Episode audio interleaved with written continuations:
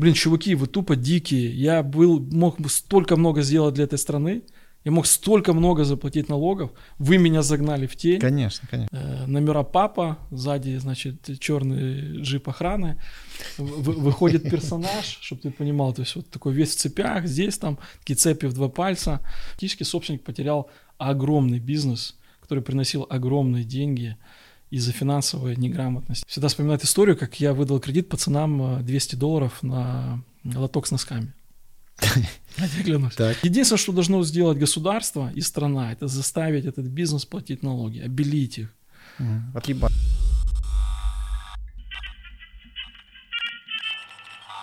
Окей. Э, ты директор? Э, говорить, кто ты? Э, в смысле, что ты директор этого Конкорда? Ты же директор? Да, но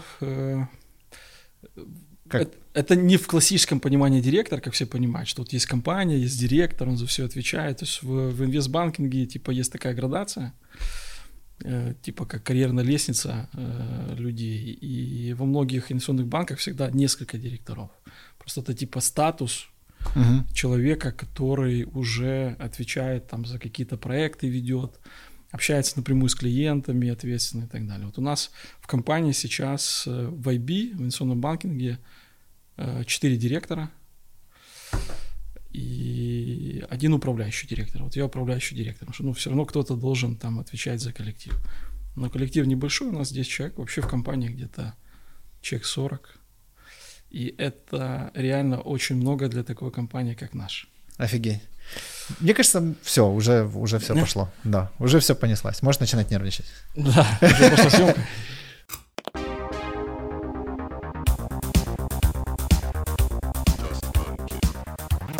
Так, э, ты очень странно шевелишься. У меня небольшая травма. Небольшая, судя по тому, как ты шевелишься. Да, поэтому немножко так некомфортно. То есть неделю назад прооперировал плечо. Шучу, говорю, играл в волейбол, представь, какая сильная подача у меня в волейболе. Рву сухожилие. Твою подачу запомнят. Да. Так ты сразу после подачи э, похерел или потом? Э, ну, это как бы была небольшая травма еще с э, тренажерного зала. Мне постоянно казалось, что растяжение. Ага. А когда в волейбол играл, почувствовал резкую боль. Ну, так что еще можно было играть, но уже понимал, что какая-то проблема. 40 человек, говоришь? Э, ты вообще у меня вот такой опыт, что многие люди, когда сталкиваются, они реально не, не понимают разницу.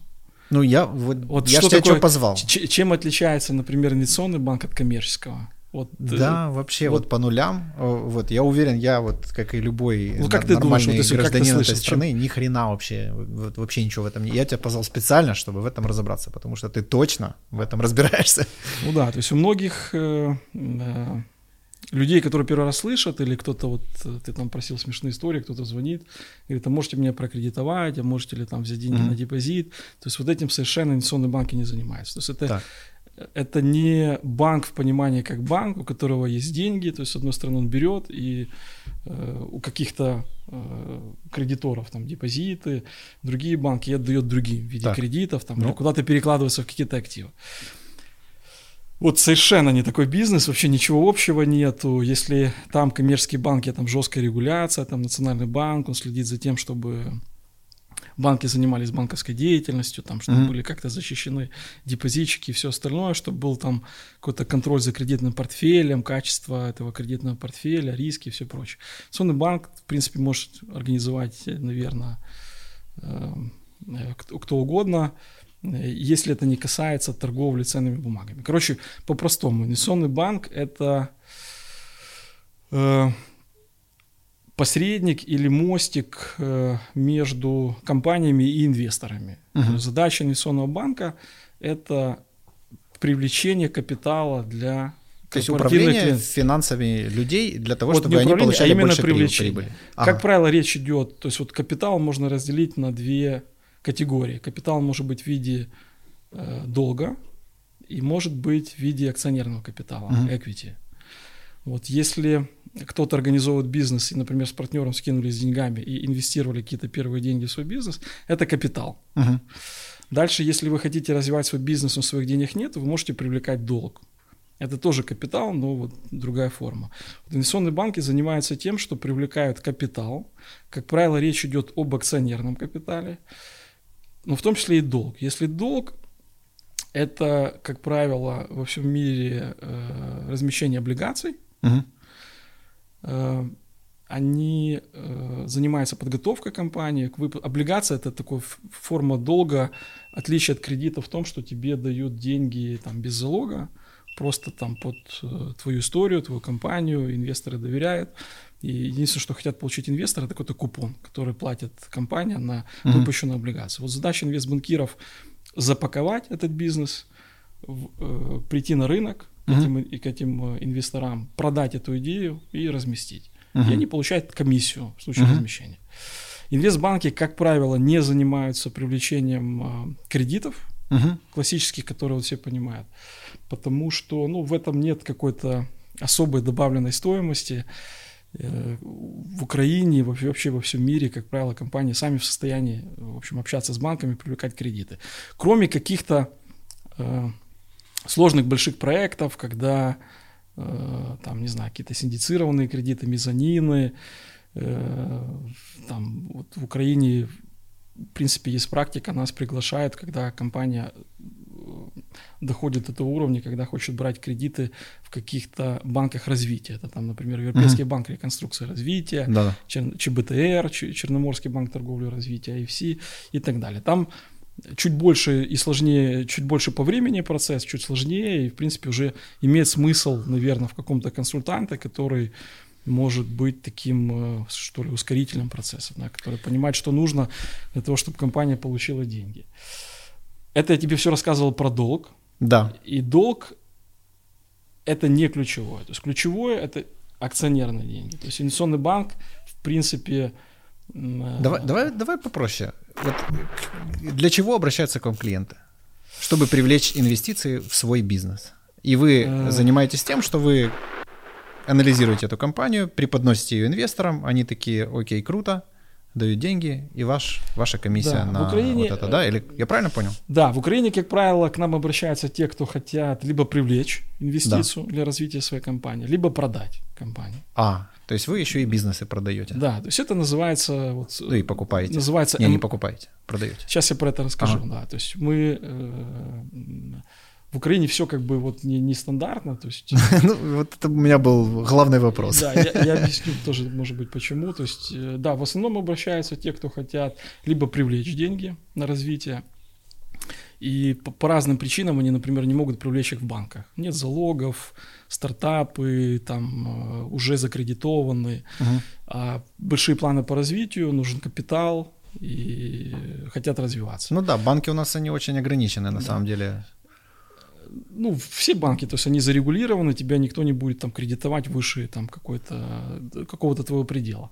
Потом в основном обращаются такие, либо же просто есть собственники, которые там хотят выйти хотят продать бизнес, у каждого свои причины, кто-то расходится с партнером, кто-то в принципе устал, нет эмоций к этому бизнесу, хочет заняться чем-то другим. То есть mm-hmm. мы вот такие продавцы компаний. Наша задача их оценить правильно, подготовить к продаже, ну и самое главное, привести как можно больше покупателей потому что роль инвестбанка банка в том, чтобы ну, для своего клиента получить максимальную цену. Ты ее можешь достичь только тогда, когда у тебя есть конкуренция. Uh-huh. То есть ты создаешь, э, э,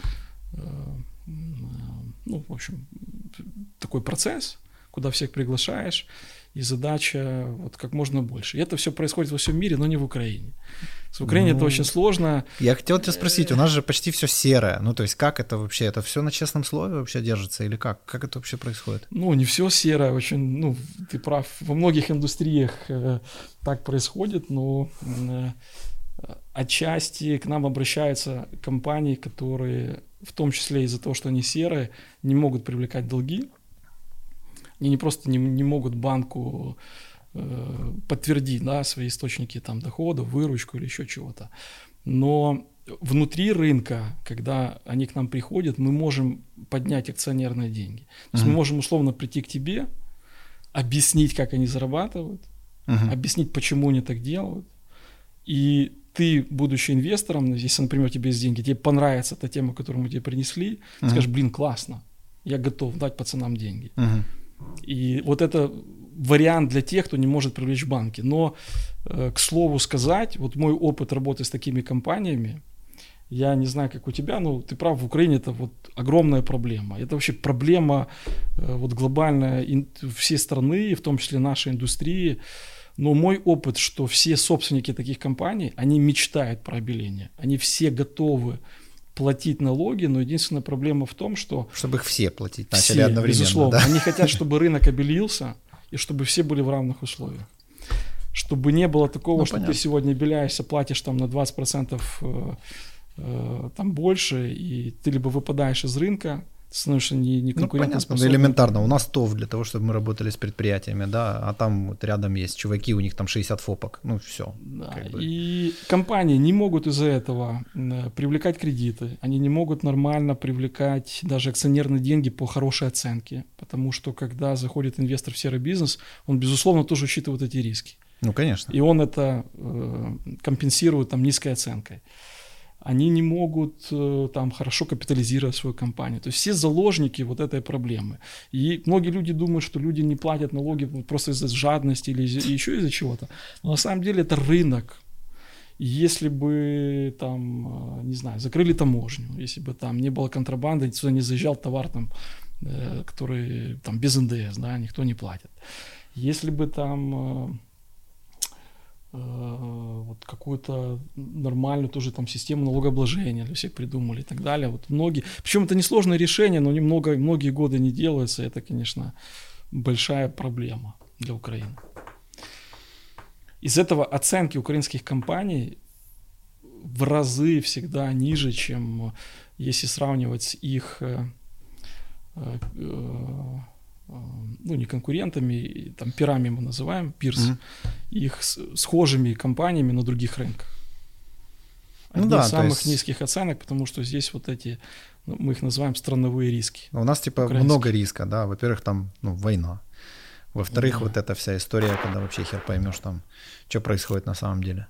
То есть мы бы могли получать в экономику огромные инвестиции, потому что мы умеем из них генерить прибыль. Но так как у нас такой имидж, да. то только внутри, да? Да, я был, да, такая интересная история, там даже э, на эмоциях написал статью какую-то на экономической правде. Мы с коллегами где-то два или три года назад поехали э, на конференцию в Польшу, в Варшаву. Угу. Это была большая конференция private equity фондов. Вот private equity фонд от инвестбанка отличается тем, что инвестбанк это продавец, он угу. продает компании, а фонды они покупатели, угу. они покупают. То есть инвестбанкиры, как правило, ходят в фонды, это финансовые инвесторы, либо к стратегам. Это конкурентам с того же рынка их называют стратегии. Вот была большая сходка private equity фондов. У нас, безусловно, всегда вот в, в пайплайне, в нашем портфеле какое-то количество проектов, которые мы ведем, продаем компании. И мы поехали туда, значит, познакомиться с фондом, попытаться что-то там продать. Это был, наверное, 2017 год, угу. может быть, 2018. И я был впервые на такой большой конференции, там было, я не помню количество, но огромное количество, и на панели сидят управляющие этими фондами, все говорят про одну проблему, что у нас невероятное количество ликвидности, просто десятки, сотни миллионов долларов лежат на счетах, и вот некуда инвестировать. Все в поиске хороших компаний, в поиске хороших проектах, и вот ну, ликвидности просто некуда девать. Uh-huh. И тут мы, значит, э, с моим коллегой там э, с, с кучей там тизеров, презентаций, думаю, вот мы за три дня, которые были там, не пропустили ни одного человека. То есть мы переобщались, uh-huh. обменялись визитками с каждыми чуваками, и мы не нашли ни один фонд, который сказал, что я могу инвестировать в Украину. Охренеть. Это был вот просто сходка всех фондов Европы которые инвестируют куда угодно. Там мы даже шутили, был какой-то управляющий, который так обнял нас, похлопал по спине и говорит, пацаны, вы знаете, вы сейчас не одни, вот э, там что-то Эрдоган учудил в Турции, у нас управляющие еще закрыли, значит, красный свет на Турцию. Угу. Так что, типа, не, э, не, не обижайтесь. Ну, это все пошучили, типа, что вы тут делаете, пацаны? Кто-то говорил, ты знаешь, был один яркий проект в Украине, нам он так понравился, мы взялись, значит, им занимались, вынесли на инвесткомитет, и нам сказали, стоп, Украина. До свидания. Нет. Да, и Это, я помню, приехал на эмоциях, меня так сильно тогда это так эмоционально, потому что вот ты в Украине инвестиционный банкир, а ты не можешь вот там полноценно как бы там заниматься этим бизнесом или ну, короче, ты не получаешь все возможности, плюшки, которые есть на Западе. Ну, типа это как быть там, не знаю, какой-то дворовой команде ты, по футболу, короче. И, да. и без вариантов, да? И я там написал даже какую-то статью, потому что так это для меня не, не типично, не, не, не, обычно не люблю, не делаю этого, не пишу. Вот я написал что-то там, Украину красный свет, и я вообще не вижу. И в принципе, чтобы ты понимал, это продолжается и по сегодняшний день. Когда выбрали Зеленского, последнего mm-hmm. президента, э, мы, нам показалось, что вот вот, вот сейчас. Ну да, там же кого-то даже прям назначили, инвестиции, да, ну, вот это все. Э, все сигналы вообще вот, так, вот на инвестиционном рынке были очень позитивны. То есть начали снижаться ставки по э, э, суверенным долгам, облигация uh-huh. внутреннего государственного займа. Если помнишь, там э, сильно много э, нерезидентов купило вот суверенных бумаг, uh-huh. там порядка 4 миллиардов долларов, даже немножко больше. И э, в том числе это повлияло на курс, курс сильно укрепился там одно время. И это вот такие первые сигналы, которые говорят о том, что у инвесторов появился аппетит. Мы ну, даже ну, то это... есть они понимают, что сейчас экономика будет расти, они выкупают вот эти вот... Э, что они это такое? очень Что-то... внимательно слушают. Вот я тебе да. тоже интересную историю расскажу. Мы в тот момент полетели в Лондон. Да. То есть мой э, значит, босс говорит, слушай, пахнет 2006 годом, чувствую вот бабки, сейчас вот сейчас заживем.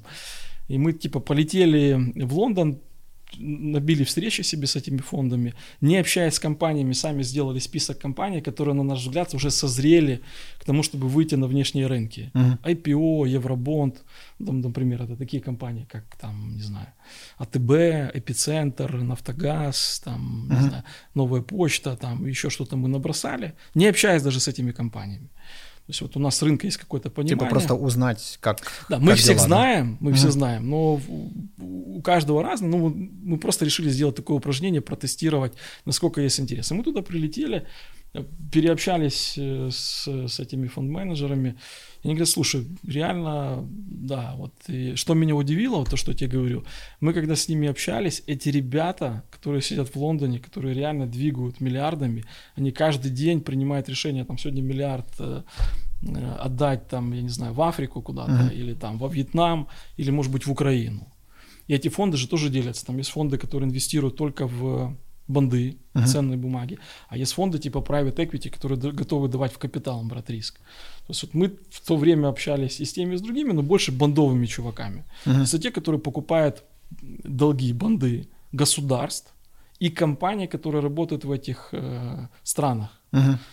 И вот ты не представляешь себе, насколько глубоко и детально эти типы, сидя в Лондоне, разбираются в украинской политике. Они следят за каждым чуваком, которого куда-то баллотируют, за его биографией, чем он занимался, насколько вот эти все решения. И они, вот у меня было ощущение, что вот у них просто информация в разы больше, чем у меня, человека, который непосредственно здесь mm-hmm. живет, в этом работает и так далее. То есть эти ребята, которые принимают инвестиционные решения, они очень глубоко ну, разбирается конечно. во всем, что здесь происходит, и многим кажется, что вот как так, вот эти новости, там что-то происходит, но каждое решение, оно внимательно слеживается, и если инвесторы да, слышат то, что им нравится, вызывает у них доверие, они начинают давать тебе деньги. Uh-huh. Они начинают покупать твои бумаги. Когда они начинают покупать твои бумаги, появляется спрос на твои бумаги. Когда появляется спрос, значит, mm-hmm. цена или доходность, которую приносят эти бумаги, снижается. То есть, условно, сегодня кто-то говорит, там, я готов Украину купить с доходностью там 10% годовых. Mm-hmm. Это его оценка риска на страну. Завтра кто-то появится и скажет, я готов за 9, потом mm-hmm. за 8. Понимаешь, спрос. И вот эта ставка суверенного долга, это, по сути, э, отражение э, риска риска э, страны, страновых рисков, которые э, вот эти инвесторы, собственно, э, вот оценивают, да, страновые риски. И на сегодняшний день риск Да, мы поехали, высокий, мы да? поехали, услышали, в принципе, побежали по рынку, взяли несколько таких э, мандатов, уже потом мы при, прилетели, видим, что да, но единственное, что они говорят, ребят, мы хотим deal size там 200 миллионов долларов. Мгм. Типа, все, что меньше, нам не интересно. Мгм. Это и выпуск банда, и, например, там э, IPO, да, то есть если кто-то готов продать там 25% своей компании, то есть если Мгм. это- по IPO даже сказали 250, соответственно, вот можешь посчитать, чтобы там привлечь 250 миллионов долларов, тебе надо найти компанию, которая стоит миллиард. Мгм. Потом ты садишься, приезжаешь и начинаешь в Украине, значит, э, анализировать, а сколько таких компаний. И ты понимаешь, что таких компаний, ну, очень немного. Мгм. И вот они говорят, ребят, ну вас там Блин, при том, что страна-то Ну, большая. Да, реально. вас там тупо не с кем разговаривать, потому что для нас это вообще минимальный вход и, и так далее. Ты знаешь, я говорил с одним чуваком, э, он вообще очень забавный парень такой, Андреас его зовут. Он э, гражданин Швейцарии, вот, но он переехал жить в Украину и поменял гражданство. Ну, мой логичный вопрос был, какого хуя вообще? Что ты делаешь? Зачем? Он предприниматель? Он занимается финансами. Вот, как потом, как выяснилось. Короче, он тоже там что-то инвестирует, управляет какими-то капиталами, еще что-то. И он говорит, я вообще все свое продал, бизнес я типа продал, и все вложил в Украину. Я говорю, мэн, в смысле? Он говорит, чувак, э, да, тут типа рисковая история, говорит, но так вырасти, как здесь, потенциально, я не могу нигде и без вариантов. Вообще. Это правда, я так же считаю, но это немножко другая сторона. Нет, то есть те чуваки, которые э, понимают, как эта система работает, Мгм. и когда ты находишься в, таком, э, в такой среде, безусловно, у тебя больше возможностей и у тебя больше э, ну, аппетиты, что ли, или там вот твои желания. Я всегда привожу пример, вот ты когда куда-то инвестируешь, я там слышал, какая у тебя окупаемость, но вот если бы я тебе предлагал инвестицию, вот какая инвестиция тебе была бы э, привлекательна? Вот какую бы ты окупаемость искал на свои личные деньги, на свой личный доллар? Я больше даже вопрос не понял. Еще раз. Ну, если я тебе принес какую-то тему, там, Так. инвестицию, там, Миш, у меня есть э, компания, ребята или просто проект, они ищут там миллион долларов. А, сколько бы я хотел получить? Да, какой, как, как- как бы быстро ты хотел э, получить обратно свой миллион, вот окупаемость? Или какую бы доходность хотел получить на, на свой миллион? Ну, ну, я на это вообще так смотрю, типа, процентами в месяц. То есть вот у меня какая-то такая тема, она Ну, процентами в месяц г- ты глупая, наверное, но тем не менее. То есть я считаю, что все, что э, даже больше, наверное, наверное, 2% в месяц, это уже классно. Это 36% годовых. Это прям очень классно, да. Ну, Ты примерно попал в точку. Вот в Украине у всех более-менее людей, которые заработали деньги, которым Мгм. мы их считаем локальные инвесторы, у них у всех примерно аппетит, ну, мы это называем 25 плюс IRR, 25-30. Мгм. Это, простыми словами, окупаемость 3, максимум 4 года. Если идет там речь про инвестицию equity. Это очень Да. дорогие деньги.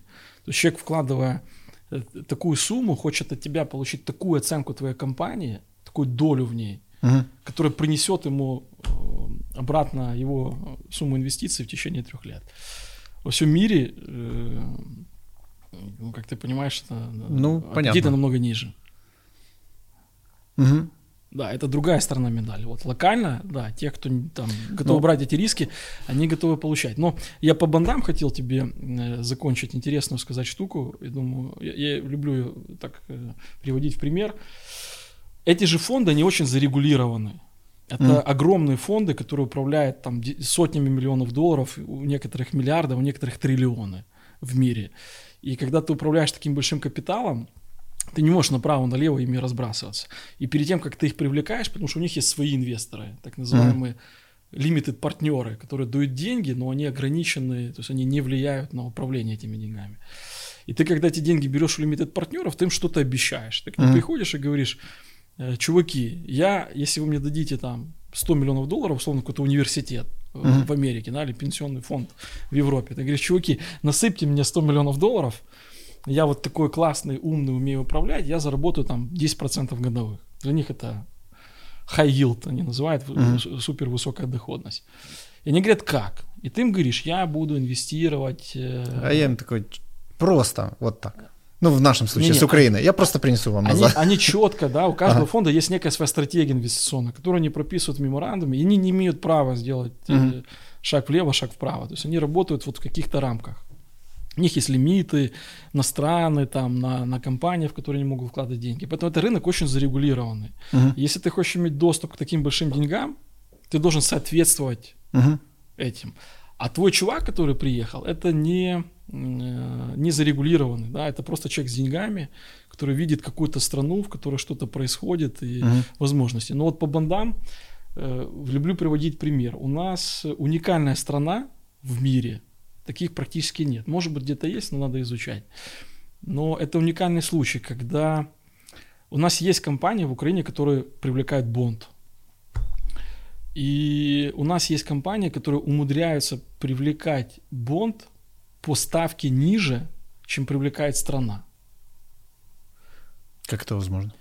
Вот сейчас объясню. Вот э, понимаешь, да, что есть страна, вот есть Минфин, Министерство финансов, у них есть дефицит бюджета. Ну, я догадываюсь, да. Им, чтобы покрыть дефицит бюджета, в том числе, как один из инструментов, они ну, могут выйти на внешний рынок. То есть это такое быстрые деньги, да? Типа да. как слив остатка можно в да. параллели там с какими-то товарными, да? Когда мы сливаем дешевле, просто потому что нам нужен операционный кэш вот сейчас и сейчас он важнее, чем не, доход. Не совсем так. Не, это, не так? Это, это не слив, это у, у тебя страна это тоже бюджет, как бизнес. У них у, бюджет это грубо у них есть доходы и расходы. Угу. И как правило доходов всегда меньше, чем расходов. У тебя всегда есть дырка. Угу.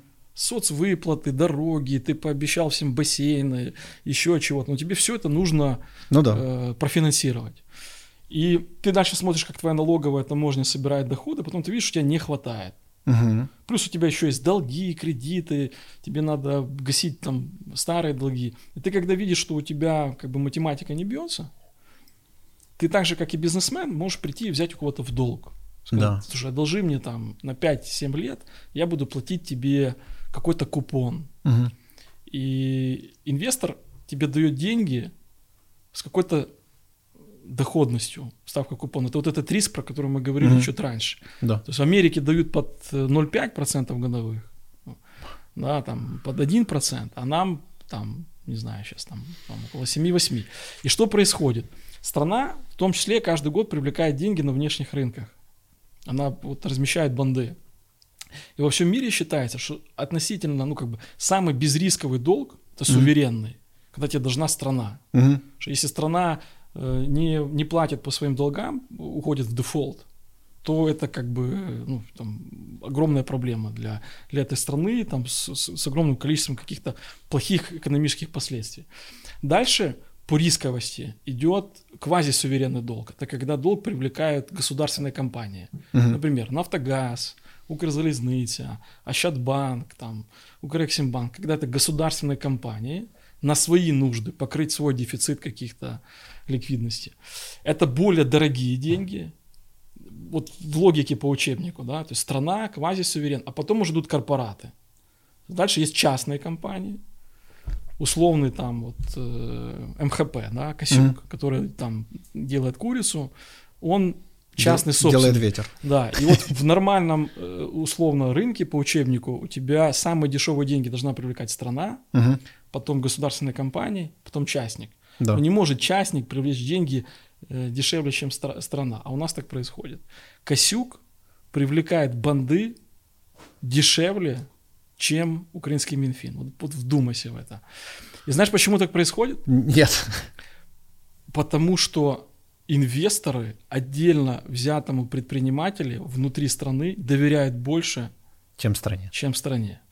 Потому что, несмотря на все кризисы, которые были в Украине, угу. Э, там, восьмой, девятый год, там, 14 ну, не помню, тогда не размещали, но вот в 2014 году, когда произошел огромный кризис, э, девальвация там произошла там, с 8 гривен до 24, все угу. практически компании, у которых были внешние долги, они объявили о реструктуризации. Они не могли обслуживать валютные долги. Косюк сказал, я буду все платить, все обслуживать. И он никогда не просил о рестракте, он никогда не был в дефолте, он всегда платит по своим обязательствам, он выплачивает дивиденды, и инвесторы это очень ценят. Ну, конечно. И поэтому, когда он выходит на очередное размещение, а его модель тоже очень простая. у него в бандах, чтобы ты понимал, где-то на сегодняшний день там миллиард сто миллионов. Он привлек у него долг. Что такое бонд? Тебе не нужен залог под этот миллиард. Есть просто доверяют как компании, но от тебя требуют публичности, там аудит, uh-huh. все такое, да, тебя контролируют, аналитики пишут по тебе э, постоянно отчеты, рассылают по банкам, они это все читают, ну и просто инвесторы хорошо знают эти компании.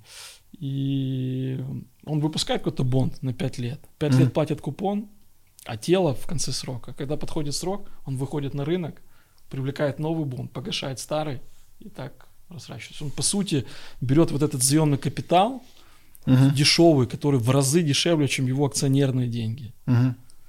И на них живет, но их качественно обслуживает, никогда не, не подводит своих кредиторов. А кредиторов это устраивает. Короче, тема жизненная. Если стабильно да. делаешь то, что да. сказал, то все начинает да. помогать, да? Да, ну деньги даже это, на таком деньги, уровне. деньги это всегда про доверие и все И поэтому э, очень часто в интернете, может быть, ты слышишь, да, что многие украинские бизнесмены приходят говорят, почему у нас нет кредитов там по 2%? да. как в Европе. Почему у нас нет там кредитов под полтора процента, как в Штатах? Да, ответ очень простой. Потому что мы не Штаты и, и да, не Европа. И не Европа. Да, потому что какой мотив, какой мотив у этого менеджера фонда тебе давать дешевле, если он может нажать одну кнопку себе на терминале и купить суверенный долг стоимостью 7%, который будет приносить ему такой Конечно. доплат. Да, но банки внутри страны из-за высокой конкуренции между собой, имея возможность фондироваться, привлекать деньги себе на баланс за рубежом, имеют возможность кредитовать дешевле, чем суверен. То есть вот ты, например, сейчас как владелец бизнеса угу. можешь пойти в условный там Райфайзен, Прокредит, Укрси, ПТП, и они сегодня готовы там, я не знаю, по 3-4% годовых выдавать валюту, если ты хороший заемщик. Почему у них так происходит?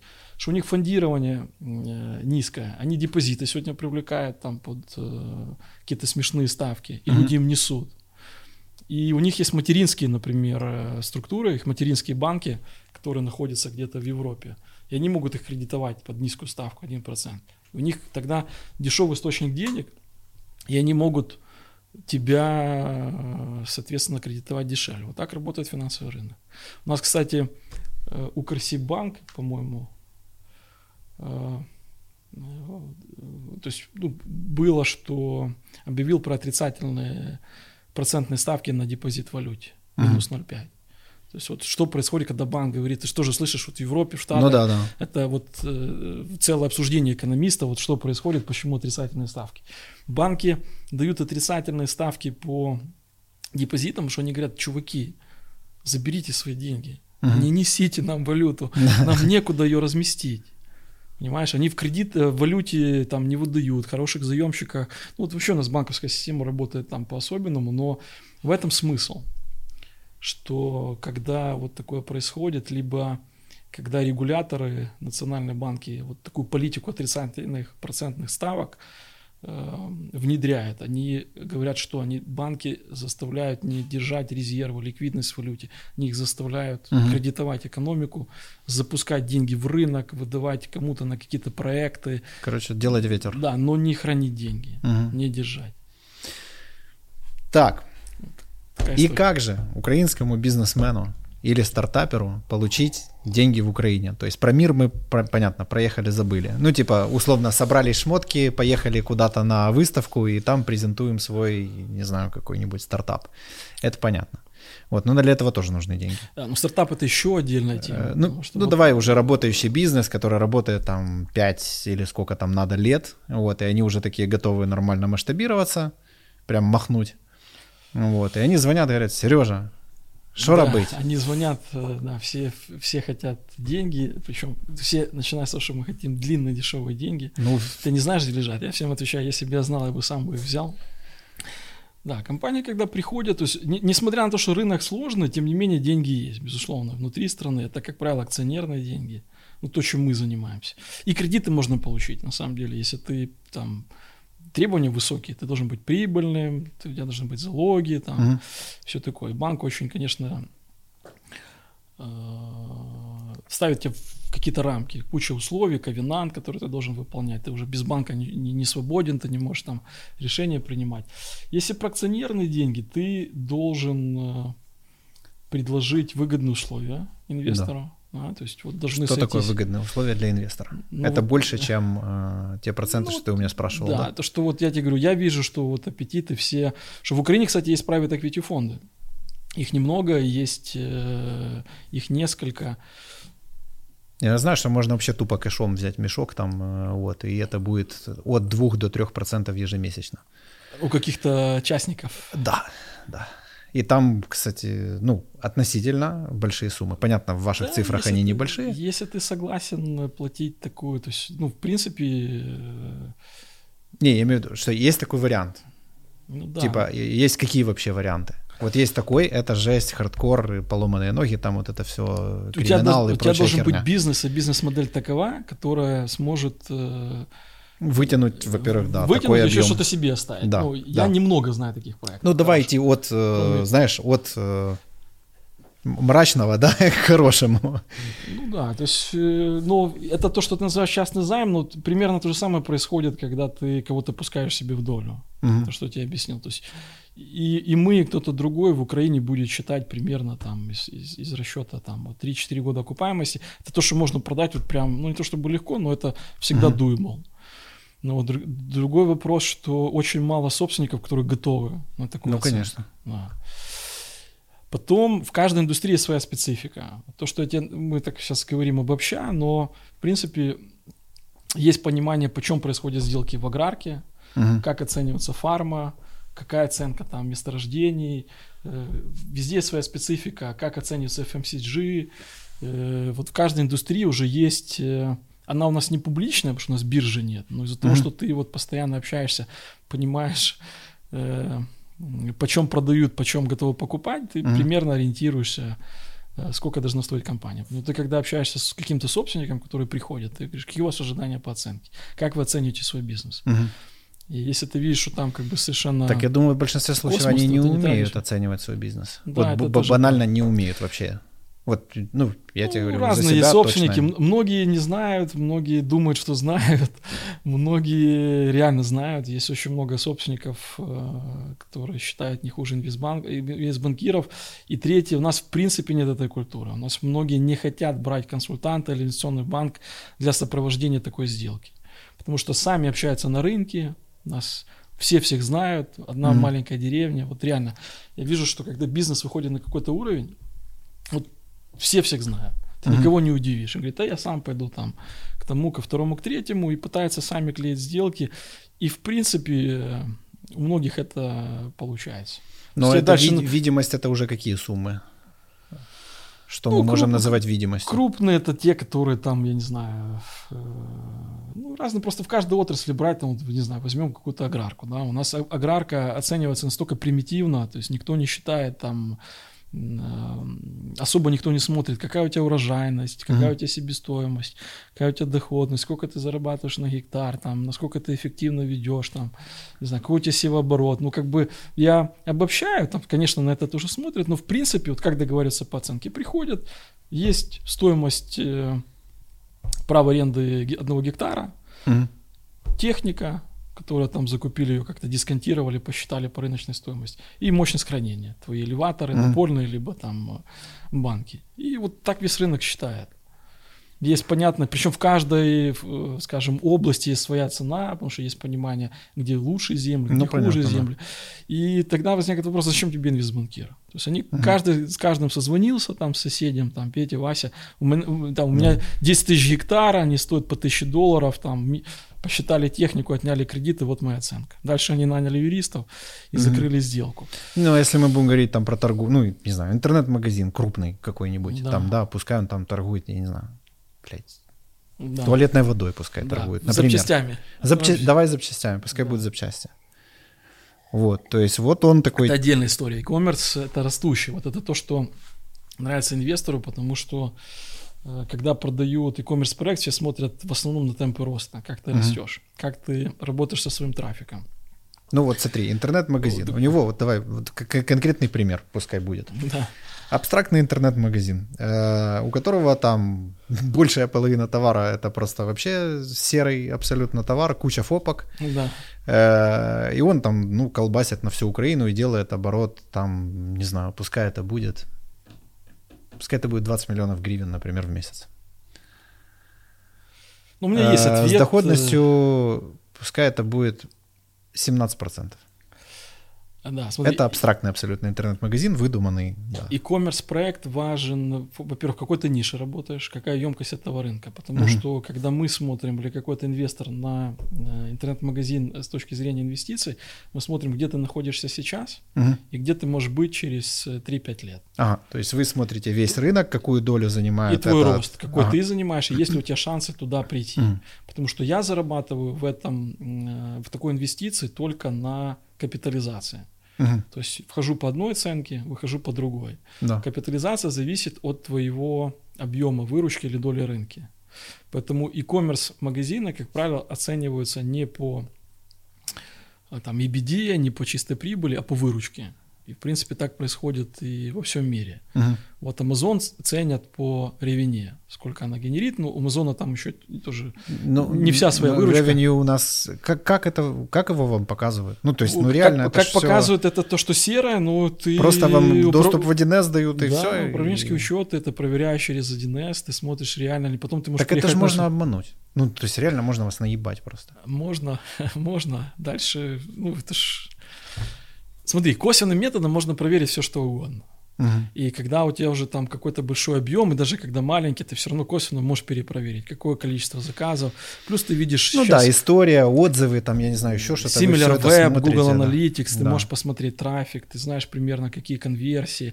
Даже Мгм. если он э, там соврал тебе, но ты все равно пообщался с другим, он говорит, чуваки, такого не бывает. Ты взял эту конверсию, еще Мгм. дисконтировал. Потом ты знаешь средний чек, ты поговорил с другими, тоже понял, Прикольно. обманывал это или нет. Я И ты подумал, косвенным что... методом все равно говоришь, да, это так функционирует. Я подумал, что привлечение вас, даже, знаешь, там, например, какая-то компания, которая, ну, допустим, в финансах не шарит, а, блядь, в них не шарит, наверное, 98% к- компаний. Короче, то они могут э, прийти к вам на консультацию, ты им задаешь там N вопросов, ну или там менеджер, да, какой-то, и они по этим вопросам, они уже могут идти, блин, и начинать зарабатывать бабки, то есть просто, просто потому что им дали вопросы, по которым они могут научиться считать. Ты абсолютно прав. Меня это очень удивляет. Я раньше, когда был э, там вот э, начинающим, мне всегда казалось, что собственники бизнеса это вот какие-то люди, которые знают что-то, чего не знаю я. Мгм. Это какие-то уникумы и так далее. Когда уже в процессе на практике поработал, вот ты э, очень классный пример. То есть я, будучи финансистом, который привык все как бы смотреть на циферки в Excel, я вообще не понимаю, как можно строить бизнес, не анализируя финансы. Мгм. Но э, вот ты примера там э, классного предпринимателя, который построил, на мой взгляд, прикольный, офигенный бизнес, и вот небольшое общение мне дает понимание, что ты вот в принципе в финансах, э, не знаешь, что такое... У меня есть партнер идет- Женя. Да. Вот он как бы вот это вот ведает всю вот эту дичь. Я закончу мысль. Я сейчас уверен в том, что не обязательно быть финансистом для того, чтобы ст- строить бизнес. Для того, чтобы построить бизнес, в первую очередь э, нужно быть вот этим предпринимателем, иметь вот этот огонек, э, э, не знаю, там... Страсть. страсть, ну не страсть, это ну, правильно говорят, оно может быть звучит банально, но э, брать риски, да, и ответственность за что-то, сильно этого хотеть. И ключевое, из того, что я понял, это э, команда, люди. Я как-то к Конечно. этому относился раньше вот только через призму э, цифры, мне казалось, что такое, людей нанимаешь, нифига. Вот Мгм. умение команду собрать, ее как-то там, э, знаешь, зажечь какой-то идеей, все остальное. Поэтому сейчас э, ты абсолютно прав. Многие не, этому не уделяют внимания, многие вот бегут, видят какую-то цель. Ну, до первого кассового разрыва. Да, и многие на этом э, э, обжигаются, потому что когда вот совсем плохо считают финансы, то теряют бизнес. У меня в прошлом году был э, такой сложный очень проект, наверное, один из самых сложных вот за всю мою практику работы. Мы реструктуризировали долги крупной компании, не буду называть, но это был пример того, как э, собственник, акционер э, э, в том, ну, нельзя обвинить только собственника, потому что, ну, львиная доля вины, конечно, на менеджменте. Но менеджмент там то ли боялся, то ли не хотел, то ли вот какие-то были внутренние причины, но фактически собственник потерял огромный бизнес, который приносил огромные деньги, из-за финансовой неграмотности, финансовых ошибок просто вымыли деньги из бизнеса. Когда поняли, что нечем сдачу давать, уже было поздно. А было много банков, их там было 8. И по, по сути кредиторы забрали крупный бизнес, и бизнес пострадал, и бизнес пытается сейчас восстановить. В общем, там такая тяжелая история, она забрала много времени, э, сил, и это пример того, что финансы все-таки важны. Но должен быть действительно финдир, партнер, кто-то еще, кто четко должен следить за денежными потоками и ну, мы на вот этой блатной козе, что типа, получается, вот, мы влетели один раз в кассовый разрыв, и причем это был ни хрена никакой не кризис, вот, все кризисы мы прошли очень вообще забавно. Хотя странно, потому что у тебя бизнес, насколько я понимаю, мы, кстати, как компания тоже инвестируем. Мы, мы, проси, мы когда расти начали, мы когда уп, уп, еще выросли. Сейчас вот объясню, что я имею в виду. В Всегда э, на чем в основном возникает проблема у компании, это управление рабочим капиталом.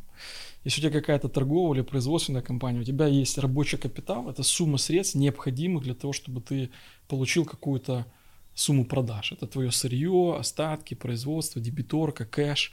И как только ты начинаешь из этой оборотки вынимать деньги, то ли себе на жизнь, то ли на какие-то необоснованные капитальные инвестиции, у тебя этот оборотный капитал уменьшается, и ты сразу бизнес, он все, он не может. То есть есть какая-то оборачиваемость этого рабочего капитала. Когда у тебя такой бизнес, как у тебя, ты, по сути, предоставляешь услугу, сервис. И твоя бизнес-модель заключается в том, что ты сначала инвестируешь, делаешь капитальную инвестицию, uh-huh. а потом она начинает работать, и э, она тебе просто возвращает эти деньги. Единственное, да. что ты по дороге платишь там, не знаю, аренду, зарплату, маркетинг, там, э, какие-то запчасти, uh-huh. какой-то у тебя есть, ты там поддерживаешь рабочим свое оборудование, но у тебя нет как бы рабочего капитала. То есть, по сути, ты собираешь деньги только уже с работающих своих объектов и поддерживаешь их в каком-то рабочем состоянии. Поэтому в этом бизнесе, ну, я не знаю, что надо сделать, чтобы, вот как ты говоришь, выбиться. То есть это просто надо... Вы эти мы, деньги собираете, мы должны очень быстро их начали расти. Мы очень быстро выросли. Мы выросли на 100% за полгода и все. И нам просто на товар банально не хватило денег. То есть а, спрос ну, есть. Товар, а ты торгуешь, я забыл, у тебя интернет-магазин. Да? Э, э, не, ну, звонит человек, там, алло, записывается на ТО, и мы туда, оп, да, все, да, и перевезли. Да, да, и он там, да, извини, оп, и у тебя тоже есть рабочий капитал, который нужно, конечно, за ним следить. Да, и мы так выросли и сделали себе такой спрос, что уже думали, что мы группа захвата бога за яйца, вот, а потом выяснилось, что... Ну да, ну... Вот, ну ничего, бодрячком. Да, что-то хотел тебе сказать, вылетело с головы. Ну, интересно, короче, это правда. Многие собственники не Просчитать знают... не, ум, не, не умеют э, люди. Мне сейчас, ну, я знаю, что любишь читать книги, мне э, одни наши партнеры, клиенты, они многим подарили сейчас очень интересную книгу. Она на английском языке называется, называется What It Takes. Угу. Это история основателя фонда Blackstone в Штатах. Это один из крупнейших, если не самый крупный фонд э, private equity, но это не private equity, они начинали leveraged buyout, такие называемые сделки. Сейчас объясню, что это, если интересно. Mm, да. Короче, чувака зовут Стивен Шварцман. И, Кто бы сомневался. Да. Он, он э, описывает, э, а меня когда оперировали, лежал в больнице, я просто в, не мог остановиться, настолько мне понравилась книга, потому что книга вот про наш бизнес, он описывает сделки, как он собирал фонд. Короче, этот Blackstone, они там управляют сейчас несколько триллионов долларов, вот ассетов, Нормально. активами, да, собрали. И он он описывает, э, во-первых, то, как он э, собирал эти деньги. Сейчас начал говорить про него. А, да. И он очень детально описывает, значит, э, всю свою биографию, как он пришел mm-hmm. в этот бизнес, как он решил, он был банкиром, инвестиционным, вот он возглавлял примерно такой же департамент M&A, только в Lehman Brothers, по-моему, тогда mm-hmm. в Штатах, потом Lehman Brothers там что-то, по-моему, какая-то история. Да, в общем, их, их э, купили в Америке, он там даже участвовал в продаже этой сделки, и он решил уйти. Ему было некомфортно в новой структуре и создать свой фонд. Угу. И он очень детально рассказывает, что меня поразило. То есть вот абсолютно то же самое, что в Украине. Работает рынок, э, точно так же тяжело, он когда собирал первый фонд, он там в течение года обошел там 500 условно инвесторов, везде получил нет – Uh-huh. То есть он год ходил, пробивался, чтобы ему дали первые деньги на какие-то инвестиции. Он говорит, я прихожу, говорю, пацаны, я, я тот же парень, который работал в Lehman Brothers, которого вы брали трубку, делали сделки, что сейчас произошло, почему вы не хотите со мной работать? Uh-huh. Они говорят, слушай, то там Lehman Brothers, сейчас ты пришел, мы так тебя уважаем, ты классный тип, да. Но про собственников не знает. И в этой книжке он описывает вообще, как он там первую сделку сделал, и там типа история такая, компания стоит примерно там 400 миллионов долларов. Uh-huh.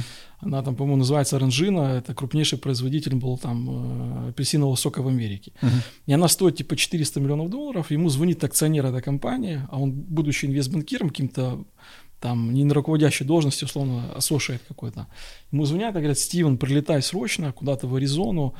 У нас тут э, предложение нас купить наш конкурент, и вот он дал три варианта сделки, и мы, короче, не можем угу. понять, э, какой, типа... Какой лучше. Да, какой лучше какая оценка. И он говорит, я молодой, туда лечу, где-то там его руководителя не было, и он говорит, я молодой пацан, у меня дрожат, значит, э, губы, мне страшно, меня зовут на какой-то там совет директоров, наблюдательный совет, огромная компания, я должен дать, значит, рекомендацию. И он говорит, я в панике начинаю звонить там своим э, э, боссам, типа, говорит, вот что, что мне делать?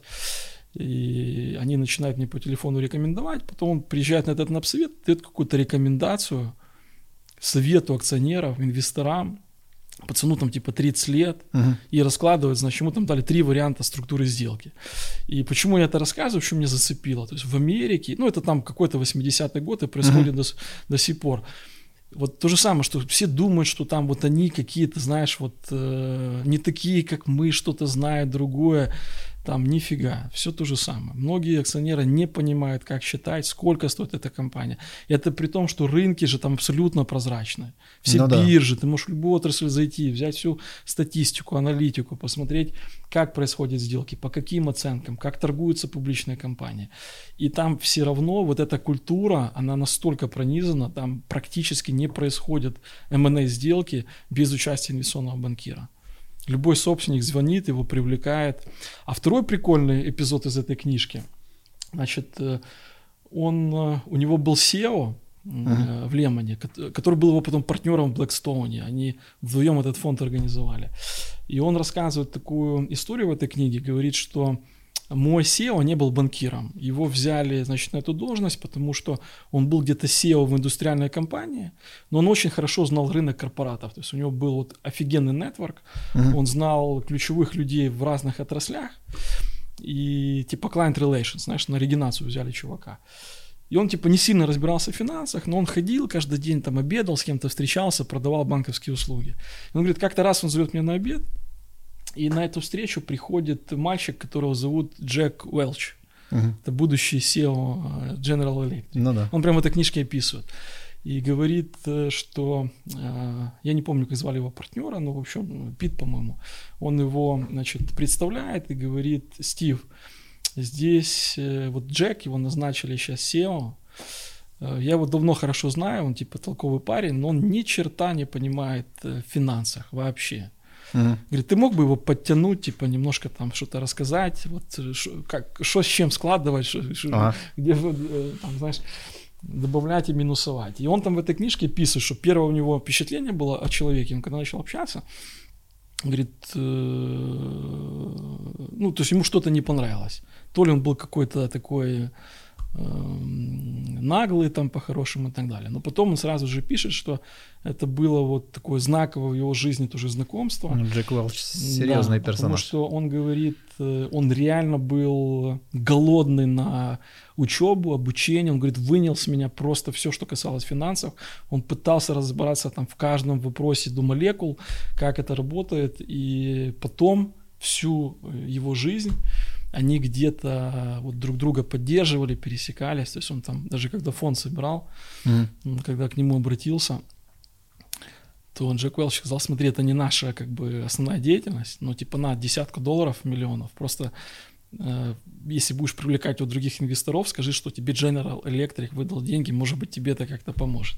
Mm-hmm. Вот они были такими друзьями. И ну, мораль понял, да, о чем мы да, говорим, да, что да. даже супер крутые чуваки, которых вот для нас какие-то легендарные личности. И, и кто знает, возможно, именно та консультация и была стартом, ну, как бы всего, да. что мы знаем потом. безусловно, сейчас... Чувак просто научился считать и такой, ага, окей. Ну да, поэтому инвестбанкинг там и здесь это две большие разницы. То есть, конечно, рынок штатов мы сейчас смотрим, это просто какой-то э, ну, совершенно другой мир, это какая-то стратосфера. То, что происходит там, объемы сделок, количество денег, это что-то невероятное. Если бы ты строил сеть автосервиса, э, автосервисных станций в Америке, я не знаю, ты бы уже, тебя уже бы оценивали, я не знаю, какие-то сумасшедшие деньги, у тебя был бы доступ к любому капиталу, там, инвестбанкиры бы тебя кому-то продавали, и, ну, потому что это бешеный рынок, там вот нельзя так, как вы здесь, спокойно сидеть, там, по одной-две станции квартал открывать. Там надо сразу 100 тысяч. Ну, ну, конечно, там нужно захватывать штаты, огромный рынок и все такое. И... А в Украине, конечно, это немножко другое. Вот чем мы зарабатываем? Сделок очень мало. Вот mm-hmm. Если проанализировать количество сделок, которые проходят в Украине, их, во-первых, немного, они не на большие суммы. И еще, если ты проанализируешь, там еще меньше сделок, на которых есть консультант. Потому что мы в рынке, mm-hmm. мы общаемся, и мы понимаем, что среди этих сделок... То есть вообще... вы продаете незримое, ну непонятное не, еще не, самому рынку, нет непонятную этой культуры, да. да. То есть это ты должен сам пойти найти того, кто продает. Потом найти того, кто покупает. Как mm-hmm. правило, тот, кто покупает, у него нет денег. То есть тебе mm-hmm. еще надо пойти найти деньги тому, кто покупает. Всех их поженить, потому что это, если это партнерство. Если это не партнерство, ты просто там должен потратить какую-то огромное количество времени, там, чтобы там, договориться по цене, еще попроще куча условий, которых там много.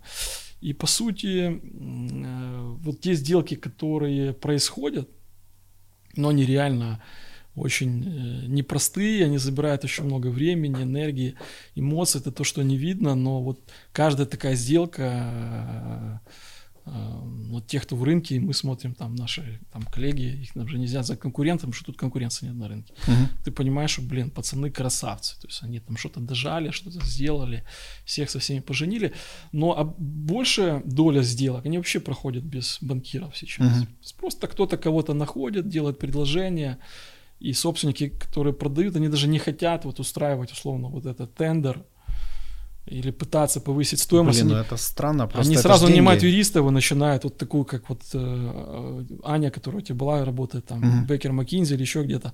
Они в состоянии сесть, там, задрафтить договор правильной купли-продажи там, или акционерное соглашение и сделать сделку. Поэтому у нас этот бизнес, он такой... Э, ну, практически нет. И поэтому компании таких, как наша, ну, их, блин, три с половиной на рынке. А те компании, которые были, как и мы, зарабатывали деньги раньше на инвестбанкинге, они все практически перепрофилировались в private equity. Uh-huh. Многие, там, вот, Dragon, да, сейчас э, собрал фонд, много инвестирует в недвижимость. ICU, компания Бгонтарева, они фактически сейчас фонд венчурный, они инвестируют в стартапы. Мы, в том числе, а вот то, что спросили, то есть мы не классический инвестиционный банк, потому что мы сами инвестируем, только мы не организованы как фонд, классический mm-hmm. фонд. Но если мы находим, э, как правило, это наши проекты, к нам кто-то обращается, то есть то ли мы не можем продать, найти покупателя на рынке, то ли это какой-то рестракт, и мы там пытаемся как-то помочь найти деньги. Потому что рестракт у нас тоже это, как правило, выкуп банков с дисконтами. Ты должен uh-huh. найти деньги для того, чтобы там рассчитаться с кредиторами. И мы сами как бы инвестируем. Вот у нас э, там, ты знаешь, то есть из известных наших проектов это сеть медицинских клиник Добробут. Угу. Мы с акционеры. Это сейчас, э, наверное, даже по размерам более крупная инвестиция. Хайдельберг цемент. Мы купили три цементных завода у немцев. Да, у Игоря большой проект э, в real estate, Good Life, Шелест. Uh-huh. Uh-huh. Это было, мы сейчас строим, много инвестируем туда. У нас есть небольшая инвестиция в e-commerce. Еще там целый ряд каких-то маленьких. Сейчас строим завод по производству гофрокартона с партнерами. И вот это, это я называю такое выживание в Украине, потому что просто на сделках вот построить ага. бизнес ты, ты просто не, не заработаешь. Их очень мало, и даже среди тех сделок, которые есть, очень мало где тебе дают заработать как консультант. Окей, значит, у нас есть криминальные инвестиции. Mm-hmm. Есть э, следующий уровень, это у нас э, что получается? более выгодно и ну, уже слушай, я тре- более требовательно. никогда. Ну вот есть акционерные деньги, да, это условно ты находишь там богатого чувака. Да который сидит на мешке денег. Да, и у которого ему... есть ликвидность, и который хочет ее куда-то да, деть, чтобы она приносила да, деньги. И ты дальше продаешь ему эту тему. О бизнес. каких там может идти процентных ставках или там о каких может идти речь? То есть ну, насколько... Доходность, Доход... которую он хочет получить на капитал, 25-30% годовых. Примерно то, что ты сказал. Угу, То есть он тогда смотрит на денежные потоки, которые эта компания генерит сейчас и будет, возможно, генерить в будущем. И рассчитывает, что из этих денежных потоков он заработает 25-30% годовых. Следующий уровень? А, ну, это уже долг идет, это более дешевые деньги, банковский кредит. И между долгом и equity еще есть э, гибридные э, инструменты угу. финансирования. Это что-то среднее между equity и долгом как правило, мезонин это называют. Это когда тебе дают э, долг, uh там меньше требования к залогам, меньше вот каких-то условий, как в случае с банковским кредитом, а, но с возможностью конвертироваться к тебе в долю, в капитал, если uh ты не можешь вернуть деньги. uh И, соответственно, стоимость этих денег, они дороже, чем банковский кредит, потому что там больше риска, тем хуже залоги. Но они меньше, чем прямое долевое участие. То есть если акционерные деньги стоят 25, угу. кредит условно 10, то мезонин будет стоить 15. Что-то посередине. И это подходит тем клиентам, которые не могут привлечь банковский кредит и не готовы продавать свою компанию по сильно низкой оценке. Угу. И они готовы взять, например, там вот деньги какие-то по средней стоимости.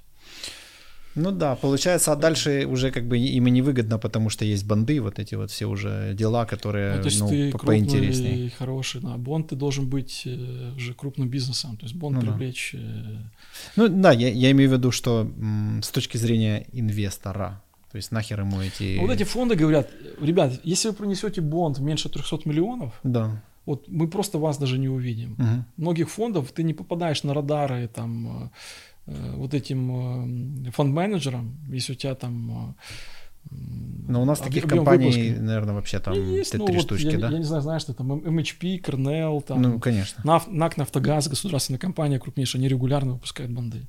Ну, потому что ты такую сумму, им нужен 500 миллионов долларов, да, каждый год они привлекают там на закупку газа. То есть получается ты в банке разрыв. не привлечешь такие деньги. То есть очень крупные могут очень выгодно это делать, прям супер выгодно, а, а маленькие вообще Мы проговорили, они берут деньги дороже, чем ну, да. маленькие может взять в банке в Украине. Я же говорю, да, что получается, а маленькие, ну, как бы им совсем тяжко получается. Не, не Миш, наоборот. НАК «Нафтогаз» может выйти на внешний рынок и привлечь 500 миллионов долларов, да. но поставки суверен плюс премия. Если суверен торгуется 7, то они там возьмут по 8, грубо говоря. Mm. А маленький Миша да. на свою станцию может пойти в какой-то банк, немецкий, и взять деньги по 4% годовых. А, вот. блин. Ты все, понял, да? Да-да-да, уже понял. То есть НАК, Нафтогаз не может взять деньги. Но почему НАК не может прийти в этот банк? Потому что этот банк не сможет выдать ему такой объем. Ну да, у него столько. У него нет столько залогов. И он вынужден брать деньги по цене этих денег на внешнем рынке, как его ценят инвесторы. Когда ты маленький, ты можешь ходить в небольшие банки, а банки из-за конкуренции с друг другом угу. борются разменом процентной ставки, а фондирование у них дешевое. Поэтому происходит вот такой немножко перекос. И о каких суммах можете идти речь и процентной ставке в случае с маленьким Мишей и банком? Ну, 3-4% сейчас банки выдают, я даже знаю, меньше. Ну, 5-6 это так, чтобы вот если ты хороший интересный. И вот смотри, мы когда с тобой разложили, mm-hmm. вот, э, мы перед тем, как с тобой встретились, я почему-то запомнил один наш с тобой разговор в части кредита. Да. Вот, э, вот многие тоже этого не понимают, а мы всегда говорим, что, смотри, акционерные деньги не самые дорогие всегда, а самые дешевые деньги долговые. Если у тебя есть возможность привлекать долг, есть возможность, и ты хочешь получить максимальную доходность на свой вложенный доллар, тебе нужно привлекать долг. Uh-huh. Да, там есть обратная сторона медали, потому что ты передаешь залоги, условно, свой бизнес – и ты несешь рыночный риск, потому что если что-то случится на рынке, как mm-hmm. ты привел пример, коронавирус, закрыли рестораны, СТО, я даже не знаю, СТО закрывали или нет, наверное, нет. Да. Ну, короче, какие-то закрылись. Ты владелец ресторана, ты mm-hmm. взял кредит в банке на, там, не знаю, э, э, оборудование, что то сделал в своем ресторане и передал в залог свой ресторан. И тут бац, ну, рыночный риск, и ты все теряешь. Ты должен брать этот риск. Но при этом эти деньги с точки зрения доходности, когда я говорю про доходность, они самые дешевые. Каждый раз, когда ты берешь более дешевые деньги, угу. То есть любая ставка по кредиту, она всегда будет ниже, чем ожидаемая доходность инвестора на акционерные деньги. Всегда ниже. Угу. И так как она ниже, она всегда э, э, увеличивает вот эту доходность на equity. Понимаешь ли? Ну, уже нет. Ты меня грузанул уже. Смотри, всё. есть проект, он... э, Не, я, э, Я щас бы попробую суть я уловил. Ну, типа, что э, есть вот эта дельта, короче, да? давай по- представим, вот есть у тебя автосервис, Да, и он приносит, сейчас грубо, там, миллион долларов. да. Да? Чтобы его построить... Твои слова да богу в уши, Сереж. Да. Чтобы его построить, ну какой-то классный. Так легче считать, да? Чтобы его построить, давай предположим, нужно 2 миллиона долларов. Да, Да? Соответственно, легко посчитать, чтобы купить эту инвестицию, тебе надо 2 года. да. Грубо говоря, у тебя доходность на вложенную инвестицию 50% Так. годовых. И вот он генерит эти 50%. Теперь представь, что эти 2 миллиона долларов ты миллион вкладываешь в свои собственные деньги, Мгм. а миллион берешь в банке под 10% годовых. Да. Смотри, проект не перестал генерить 50%. Ну да, то есть получается, Он этот у миллион меня и зарабатывает. 30% остается за два года. Да, но смотри, ты из этого миллиона долларов, который зарабатывает твой бизнес, который раньше был весь твой, и Мгм. это было 50% на твой вложенный капитал, на 2, ты теперь берешь из этого миллиона, отдаешь 10% банку, Мгм. а остальное ты считаешь на свой миллион. И вот этот остаток, который будет, если Мгм. ты его разделишь на миллион, он даст тебе доходность выше. Не 50, а 70. Потому что это как в весах. Тебе для того, чтобы выйти на те же 50, Мгм. ты берешь деньги по 10, это акционерные деньги будет 70. Тогда ты среднюю посчитаешь. Я цифры беру сейчас с потолка. Мгм. Но когда ты цифры посчитаешь, ты ту же среднюю, э, Я тебя понял. среднюю стоимость капитала выйдешь 50. Потом в инвест-анализе есть э, очень важный показатель, это cost of, э, э, вернее, ВАК так называемый, да, это э, среднеизвешиваемая стоимость капитала. Мгм. Сколько стоит в проекте. Это среднеизвешиваемая стоимость капитала, она всегда считается как структура э, в твоей структуре капитала какая доля долга, Мгм. какая доля equity и какая стоимость этого долга, какая стоимость того капитала. И задача каждого собственника на самом деле сделать этот ВАК оптимальным. Мгм. То есть, понимаешь, да, среднеизвешенная стоимость должна быть максимально низкой, тогда ты получишь максимальную Прикольно. доходность. Вот объяснил? Я уверен, что, чувак, вот то, что ты сейчас говоришь, это как бы для многих это не то, что откровение, это вообще какое-то ну, да, что-то а люди, невероятное. которые не воспринимают кредит, они сразу, ты что, такие высокие процентные ставки, что ты предлагаешь? Я пытаюсь объяснить, ребята, вот у вас нет вариантов, а любая ставка, которую бы банк вам не говорил, Ну да. она всегда будет э, ниже, чем вот ваш аппетит к доходности на вложенные деньги. Поэтому ты когда вот в, ну, тоже в финансах есть такое слово leverage. Когда ты делаешь leverage, ты, в принципе, увеличиваешь доходность, но и увеличиваешь риск, у тебя риск повышается. И вот это всегда дилемма поиска баланса между э, аппетитом к, к риску и аппетитом заработка. В принципе, Короче- люди, которые не хотят подставляться, они живут на свои деньги.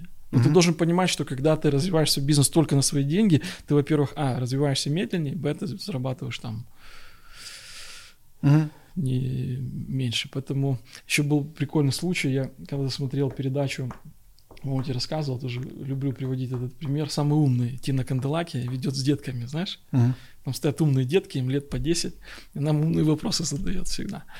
Я не то, что смотрел, когда-то там вот что-то попалось, мы на кухне готовили, там включаем какую-то тему. Я услышал там, Тина Канделаки задает этим детям самый умный, типа, дети, а кредит это хорошо или плохо? Ага.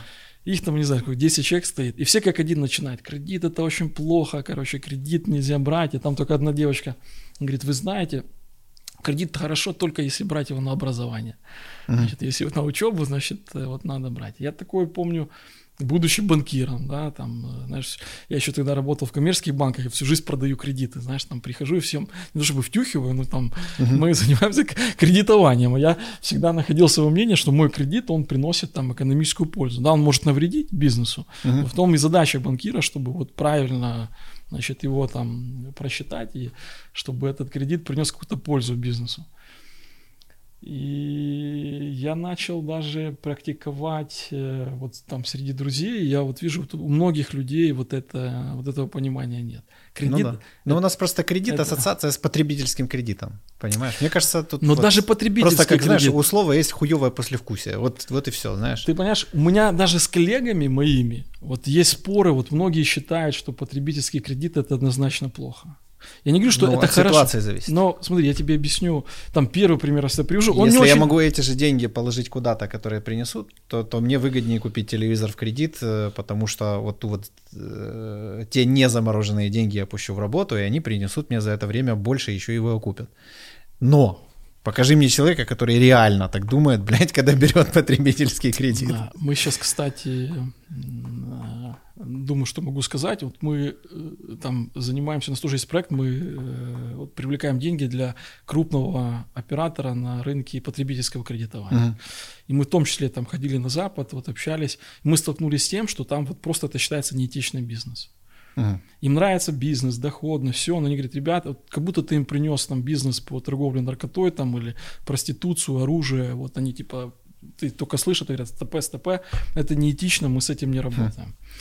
Почему? Потому что вот а считается, не, да, не считается неэтично из-за высоких процентных ставок. Вот э, людей, у которых, потому что клиенты кто, как правило, это люди, ну, которые совсем не умеют да, считать. Не, не то, что не, это с низким достатком, это называется кредиты до получки. Это человек идет там средний чек 100 долларов, знаешь. Ну, я понимаю, но низкий достаток недели. у него, потому что он совсем не умеет считать. Да, но я тебе два примера приведу. Вот э,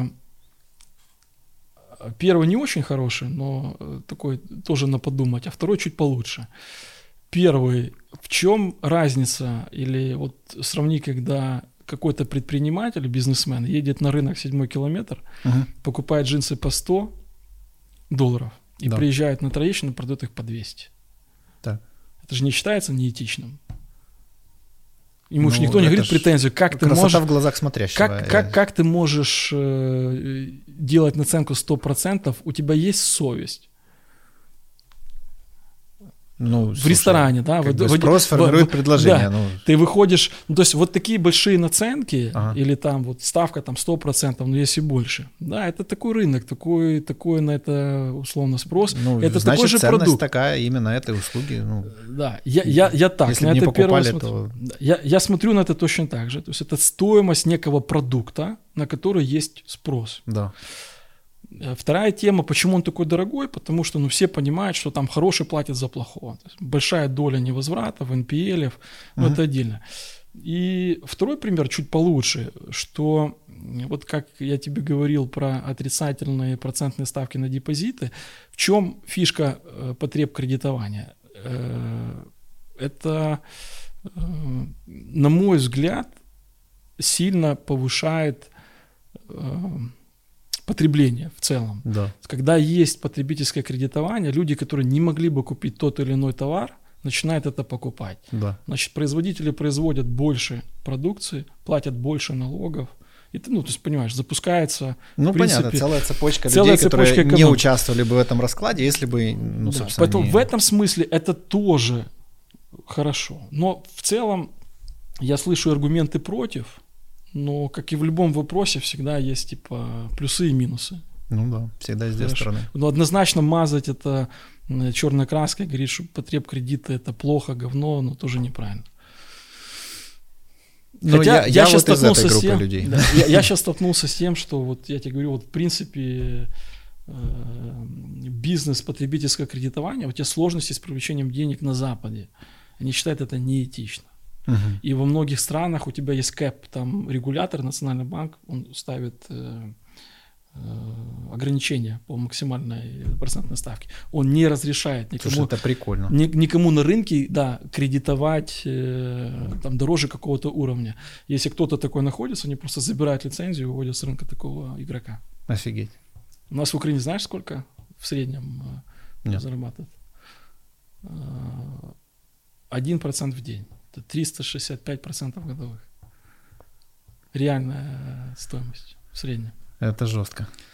Ну, слушай, кто-то берет и решает какие-то свои. Ну, честно тебе скажу, я вот э, был э, в гостинице, и там был телек. И я посмотрел как бы там, телевидение, вот очень давно его не смотрел. И я увидел рекламу. И я охренел от количества вот эти микрокредиты, ставки на спорт, вот эта вся херня. Ну, как по мне, это днище. Ну, то есть это, это очень много говорит о том, вот, о нашем будущем. Потому Почему? что если такое обилие рекламы пива, таблеток и вот этой всей микро, я не знаю, на кого это рассчитано, вот, э, то, ну, будущее как бы, оно такое очень туманное. Вот, ну, потому что такое гигантское количество людей ежедневно потребляют вот этот пиздец и живут им. Нас... Ну, если есть эта реклама, у них есть на нее деньги, если у них есть деньги, значит, это, сука, работает. Ну да, но ты сейчас говоришь про какие-то уже там сложные духовные вещи, но если ты против того, чтобы люди не, пили не пиво, духовное... запрещай пиво, да, но это производителей, которые создают там, не знаю, рабочие места, платят налоги, и, в принципе, экономика и благосостояние всех людей, которые живут на территории, в том числе mm. нас с тобой, да. зависит от того, насколько успешны, да, вот эти компании. Я всегда смотрю на это с точки зрения денег экономики. Вот mm. моральные вещи какие-то... Ну, ты просто так глобально типа, Да, я отношу... Да? Для меня важно, чтобы они были прибыльный, рынок растущий, потребление росло. И мне не важно, кто, кем это владеет, самое важное, чтобы они были белые и платили налоги. Uh-huh. Потому что если они будут платить налоги, в нашем бюджете будут деньги, нам нужно будет меньше ходить просить у кого-то в долг, у нас будет больше денег на дороги. Ну, то есть это все завязано. А если кого-то ограничивать там и говорить вот... Э, ну, ты же понимаешь, да, что ми- микрокредиты вот эти через интернет, и ставки на спорт. Это точно не про налоги и не про... Ну почему? Это тоже бизнес, он платит налоги. Ставки на спорт там... Э, Какие? Многие люди, люди ставят... Э... Серега, да ты что? В смысле? Да они же не местные даже. Ну, это другая проблема, что да. не, здесь не зарегистрированы, не платят налоги. Налоги не платят только ну, другое, в другом ну, месте. Вот, э, тоже не знаю, не, не уверен, что могу говорить вот так в эфир. Ага. Но мы же тоже там э, их, к сожалению, система загоняет в такую Кон... ситуацию, не, что они вынуждены, понимаю. потому что общаясь конечно, в том числе конечно. с собственниками, акционерами этих крупных компаний, они вот берутся они за тоже... голову и говорят, блин, чуваки, вы тупо дикие, я был, мог бы столько много сделать для этой страны, я мог столько много заплатить налогов, вы меня загнали в тень. Конечно, конечно. Вы меня заставили там, я не знаю, что-то прятаться, ну. Я прекрасно, ну, я прекрасно смысл? понимаю. Я к тому, что вот, ну, будущее, вот оно, не знаю, какое-то странненькое. То есть я понимаю, что потенциал для роста у нас огромный, и с каждым годом он, к сожалению, все больше. Потенциал для роста? Ну, то есть потенциал растет, потому что мы чуть-чуть, чуть-чуть деградируем. Кто бы что ни говорил, а все равно э, постепенно, маленькими шажочками мы что-то что-то происходит. Что-то происходит, где-то становится лучше. На самом деле, вот про сферу услуг. Да. Мы очень... Э, я тебе сказал, что мы в, акционеры в Добробуте, да? Да. И мне показался похожий бизнес, потому что то же самое, как автосервис. Нас с врачами часто да, сравнивают. Да, потому что ну, ты точно так же инвестируешь в клинику, да. На первом этапе тебе надо большая инвестиция построить, там здание или взять в аренду, сделать ремонт, купить угу. оборудование, там. Точно так же ты нанимаешь автослесаря, а там нанимает ну, да, врачей. там точно так а же дальше на ты, процентах. Ты предоставляешь услугу. По, и, и бизнес-модели где-то очень, очень схожи. И вот эта услуга, сфера услуг, мы всегда говорим, если ты проанализируешь, посмотришь, в Украине сфера услуг реально очень развита. Смотри, у нас офигенный ресторан. Я уже смеюсь, когда слышу словосочетание «европейский сервис». Мне кажется, так может пиздануть только тот, кто в Европе не был. Почему? Ну, Ты не согласен? Такое? Да какой европейский сервис? У нас ты, европейский сервис. Ты согласен, что у нас классные рестики? Я согласен, что они у нас не просто классные, они, учитывая цену, которую мы за это да. платим, они выше крыши пиздатые просто. Да. Это... Ну, что за такие... Ну, э, аналогичный ресторан, допустим, Димы Борисову где-нибудь там в Берлине, это ценник, ну, на 5 умножь точно. Сто процентов. Посмотри, какая, какие у нас э, автозаправочные станции. Да, да. Ты где-то да. видел в Европе Нет, вот такое? я же тебе говорю, я уже давно как бы... Я просто уже поездил, полетал, и ну я да, в, как в, бы уже понимаю, где мы находимся и за какие копейки мы это получаем. Сейчас все приводят пример э, вот эти последние сельпо, которые открывают. Да, ну, да. Я нигде в мире не видел Конечно, такие супермаркеты. Это реально фантастика, что, что они делают, там дизайн и и, и дальше мы говорим про медицину. Типа в медицине такого нет. Все ходят в старые больницы, сидят в очередях, да. сталкиваются с проблемой. Мы говорим, вот Добробут это, скажем, частная сеть, которая людям, которые могут себе позволить, дает классный сервис. Mm-hmm. Для тех, кто не хочет сидеть в очереди в какой-то клинике, хочет прийти, получить качественную услугу, да, она будет дороже, но ты сам. Я так понимаю, такая же история в сервисе. Сто процентов. Нет. Э, Только нет. нашу еще меньше понимают. Если у врача есть четкая ценность, типа, да, что человек, условно, э, больше вероятность того, что он выздоровеет, то в нашем случае чуть другая история. Мы ну, просто... у тебя, я думаю, рынок такой. Те, кто Мы... с баблом, типа официал, а если кто-то не хочет идти на официал, он либо попадает... Не, кто любит себя все. и свое время, тот едет к нам. Вот и все. Все очень да, просто. Ты даешь, вот, ты даешь вот эту э, сферу своей индустрии, услугу качественную. Да, да. Быстро, понятно. Я, кстати, вот твоим рын, рынком, видишь, никогда не занимался. Мне интересно, если вот вы анализировали, если вот стратегии, похожие компании в Европе, в Штатах, э, Нет. Э, и кто-то развивает это. То есть рынок дикий не... Да. А, или Значит, магазин, классную нишу. Или магазин, или сервис. В Европе сервис — это вообще пиздец. Это прям отдельная вообще история. Автосервис? Там все очень плохо, реально хуже, чем у нас, без преувеличений. Ну, то есть там вот э, современному человеку со смартфоном там найти ближайший к себе, э, ну, во-первых, цена x10, время x даже не представляю сколько. Ну, то есть там масло поменять это там, ну, день точно. И день будет хрен знает когда. Ну, короче, это прям вообще там целая история. Это намного дороже, намного дольше, намного непонятней. И там отношение к машине другое. Это у нас, понимаешь, машина, она что-то значит. Это типа такой кусочек пениса. Да, для всех. У кого-то больше, у кого-то меньше, да. То есть у нас машина это все еще роскошь. И в ресторан, это я тебе так скажу, мы относительно недавно перестали ходить на праздники, да. а начали ходить просто так. Да, вот. И, то есть, ну, сравнивать нельзя, совершенно другие истории. Вот. Но европейский сервис, когда я слышу вот это словосочетание, у меня ха-ха-ха, гоморический хохот. Уже... Да, я тебя не, не сразу неправильно понял, я тебя в другом контексте понял. Да, я с тобой согласен. И очень дешево. И ну, мы начали говорить про то, что типа в Украине лучше делался. Поэтому тут э, понятно, что там я жаловался на нашу индустрию. Но в целом, смотри, и на самом деле всем рулит бизнес. Я вот почему э, там как бы занимаюсь тем, чем занимаюсь, и сильно кайфую от этого, потому что вся моя работа э, связана с тем, что я общаюсь э, с предпринимателями. Я вижу нереальное количество очень Э, необычных людей, харизматичных, сильных, но вот э, э, ну, для меня вообще это вот просто самые крутые люди, там никакой политики, еще чего-то. Вот люди, которые, в принципе, все вот это э, систему, в которой мы живем, движут, это предприниматели, да, которые каждый по-своему какой-то уникальный человек, по-своему. И вот общение с такими людьми вот просто доставляет мне нереальный кайф. Я практически не знаю собственника э, какой-то компании, а я уже там, не знаю, больше 15 лет, вот ты не представляешь себе, какое количество э, бизнесов, собственников я переобщался. Я не вспомню ни одного человека, который не произвел на меня впечатление. Хм который был скучным или какой-то вот случайный. Вот это были люди, которым досталось. Типа был фаундер, и вот что-то случилось, и кто-то унаследовал, там, uh-huh. дети, жена, еще чего-то, вот сразу, и, и бизнес теряет э, вот эту энергию, свой движок, и вот эти люди, которые этим всем движут, несмотря на то, что там политически еще что-то мы постоянно в трамбле, но эти люди не появляются, их все больше, кто-то создает какие-то штуки, и мы ну, начинаем прикольно. жить в лучшей стране. И неважно, кто чем занимается, бизнесом, я из-за того, чтобы был и игровой бизнес, вот какое огромное количество вот загнали людей в тени, сейчас легализуется, и кто-то пиво пусть делает, и кто-то пусть делает, э, там, я не знаю, марихуану выращивает, или еще чего-то, но если это есть в обществе, это происходит, зачем это... Но если это помогает всем, класс. Да. Вот, и если это никому не чем помогает. Больше бизнес... Единственное, что должно сделать государство и страна, это заставить этот бизнес платить налоги, обелить Отъебаться от них да, желательно. Них. Да, так не мешать им работать, не а мешать помочь. им работы, да. И, и, хотя, кстати, вот я еще вижу большое количество собственников, я не знаю твое отношение, но которые реально не хотят платить налоги.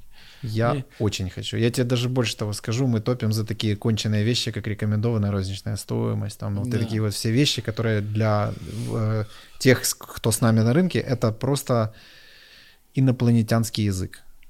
То есть для них, типа, ну вот самая правильная э, тактика — это продать дешевле. Все. Вот другого не существует вообще априори просто. Какой РЦ, что, какой, какие налоги, какой в белую. К нам приходили чуваки, которые считают нас нашими э, себя конкурентами. Вот. И они начали там пихать такие вещи, типа...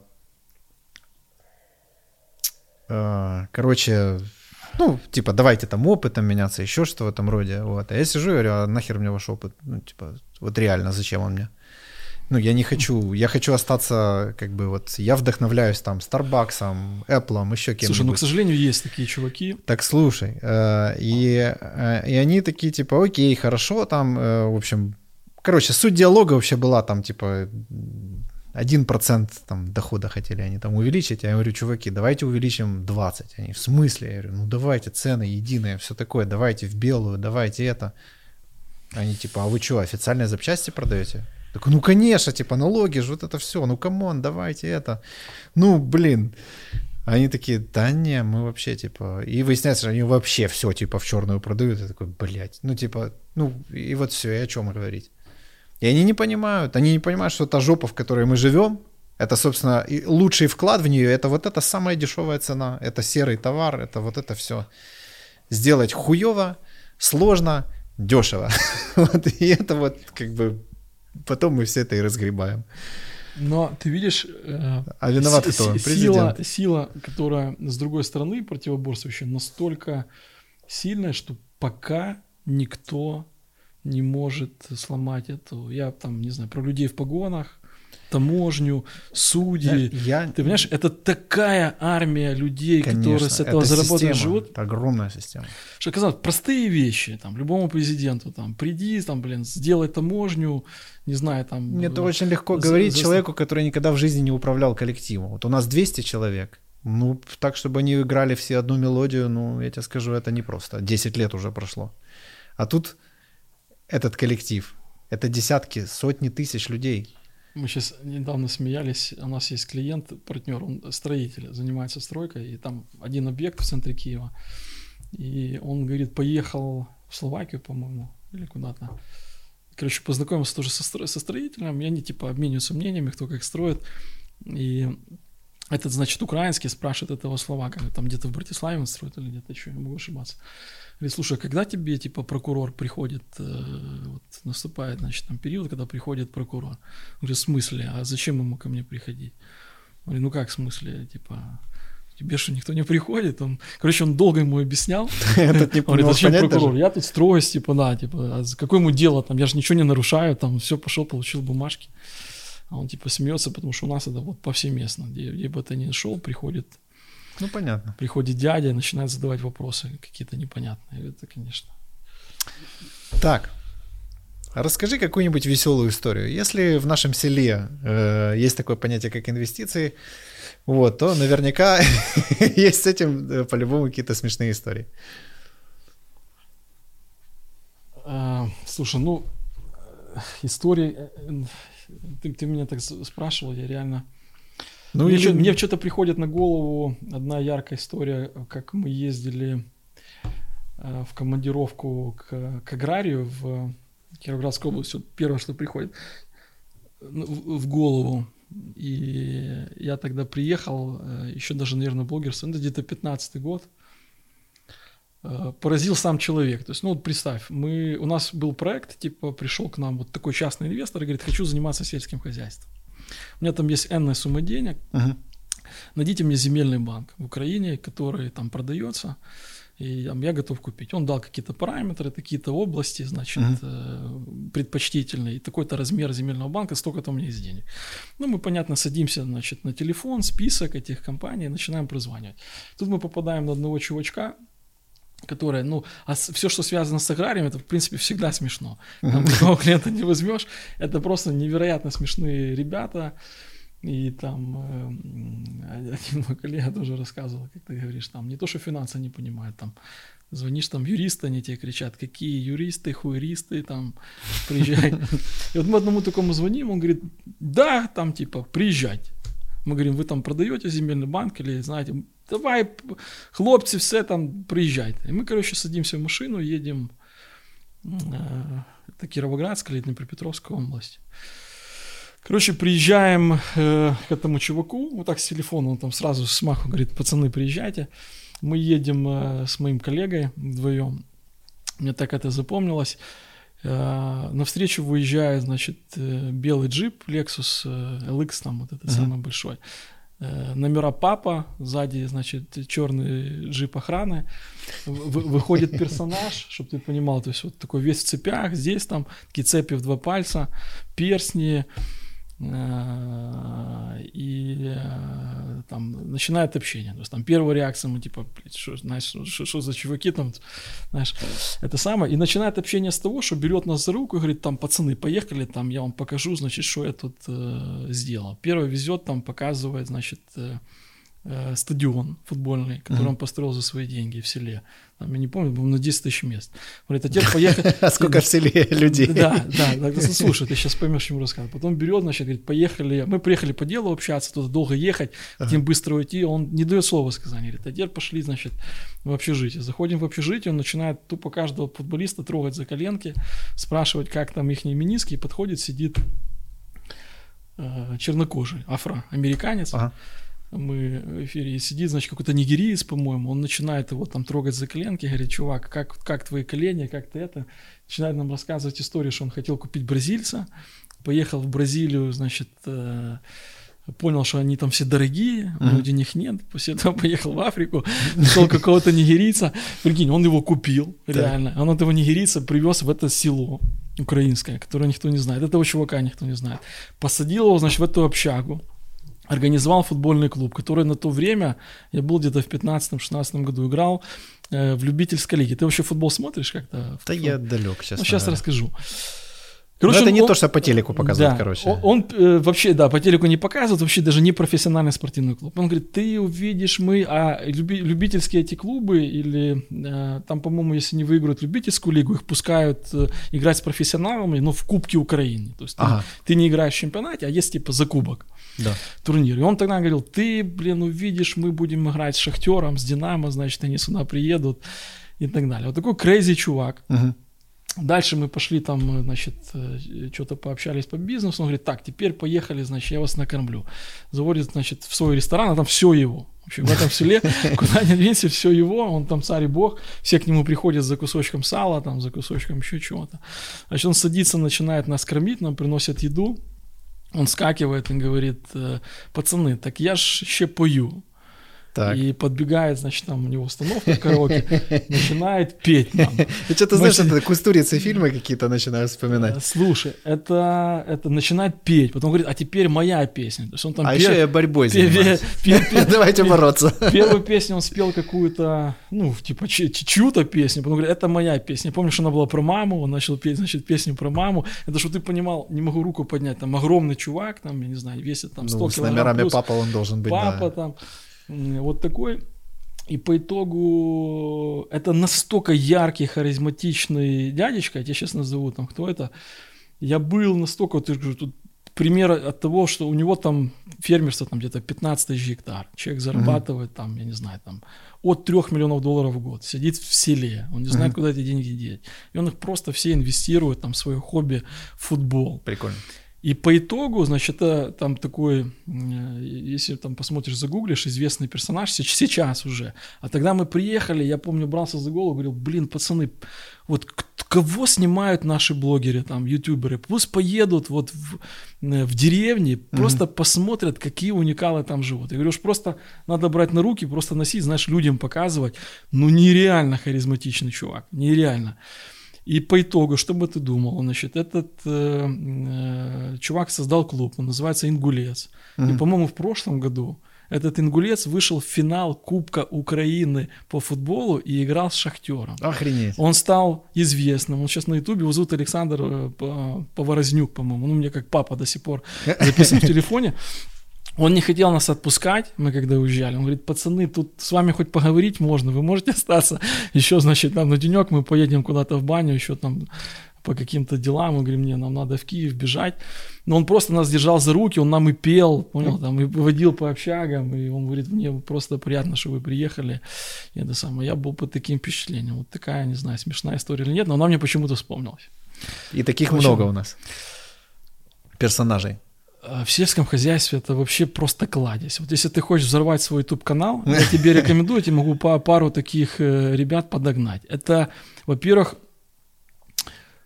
я практически не знаю людей, которые там не зарабатывают деньги. Uh-huh. Вот этот весь крик, хайп, что там бедные фермеры, там и есть фермер в Украине под Полтавой, у которого в селе стоит там Ламборджины, там, когда там Хуракан или то там Диамбло. Есть э, фермеры, к которым ты приезжаешь, ну просто Швейцарии, вот маленькие свои хозяйства, где они смотрят, где идеальные дороги, где там фонтаны, клубы, замки, и таких мест реально очень много. Буквально в каждой области есть сырек, потому что, ну, во-первых, они там живут, во-вторых, они хорошо зарабатывают. И они, они все равно бизнесмены-предприниматели. То, uh-huh. что я тебе говорил, они могут говорить по-простяцки, не могут не понимать многих вещей, но все равно это люди, которые в том, в той среде людей берут на себя в какой-то момент э, ответственность, риски и организовывают какое-то какой-то бизнес, ну, какое-то ну, производство. Ты знаешь, я так думал, э, когда то размышлял, сидел, я понял, что ну вот у нас с бизнесом могут заниматься, ну вот реально такие чуть-чуть люди не в себе. Ну потому 100%. что они, если они учитывать все, все риски, вот эти вот все как бы истории, которые постоянно происходят, в которых мы живем, вот, ну как бы почва для бизнеса, ну, мягко говоря, шаткая. Невероятно. Они, не, нет ни одного простого собственника, все сложные. С каждым, у каждого какая-то своя особенность. Под каждого нужно подстроиться. И, ну, в то же время они реально все очень сильные такие личности, с ними просто интересно. У каждого, у каждого ты чему-то можешь научиться там э, подхватить. По фермерам ну, блин, просто рекомендую. Это, это уникал. Давай, и, я с удовольствием. Какого-то нас... яркого чувака поговорить про сельское хозяйство, про Плюс рынок. У нас же канал неформатный. Или еще вот. Это где-нибудь на телеке его, может, и не пустили, или где-нибудь какой-нибудь известный бизнес-канал. Ну, его надо реально будет подуговорить, там пару-пару людей. Ну, вот, вот этому, кстати, папе могу позвонить, предложить, может быть, ссылку скинуть наш разговор. Думаю, будет интересно и, послушать. И как он да, поет. Да, он, он классно спел. И мы не часто, но время от времени созваниваемся всегда. Такое. Он помнит меня, хотя там был у него один раз. Интересно. Ты знаешь, я вот э, хожу в зал. Да дорогой зал. Я помню, вот, и летом, там летом много, да, всяких людей, которые зарабатывают дохренище денег. И я вот тоже, как ты, я когда-то думал, что вот эти бизнесмены, которые ворочают там какими-то миллионами, а то и миллиардами, это какие-то особые люди. Вот они мне почему-то представлялись вот, если образно, то больше, чем я. Вот как-то это вот человек, а я вот человечек. Знаешь, да, типа. Да, да, вот. И когда я увидел его рядом с собой, тягающим какую-то там железку, короче, пыхтящим, потным, что-то там под нос себе матюкающимся, там тренеру говорит, делай вот это, он, ой, блядь, там, типа, и он точно так же, как я, там что-то ворчит, короче, кряхтит. Я смотрю, вот у меня было какое-то, блядь, это такой же человек, как и я. Да. Вот он вообще вот точно такой 100%. же, только более заебанный.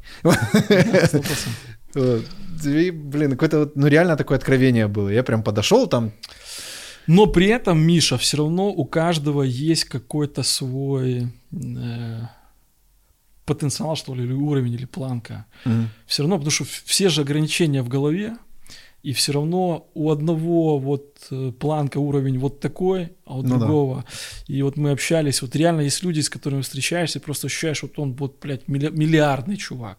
Вот угу. он может построить просто огромный большой бизнес, а другой вот он э, тоже предприниматель, тоже интересный, но вот он ограничен какими-то своими вот у меня тоже есть друг, и он э, э, близкий мой друг, мы сейчас там вот дружим, он, он занимается небольшим бизнесом, но мы его как-то, мы, кстати, так откровенно с ним не говорили, но я его как-то подталкиваю, он мелкими темами занимается. Uh-huh.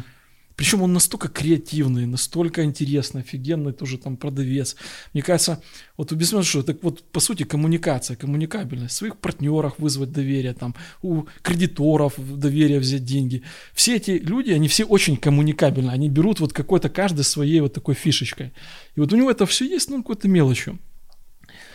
И я себе всегда думаю, чего ты, блин, не, не возьмешься, знаешь, за какой-то крупный проект. И, кстати, в этой книжке, которую я тебе рекомендую, она начинается, там весь лозунг э, вот этого Стивена Шварцмана, который mm. собрал там 5 триллионов долларов в Штатах.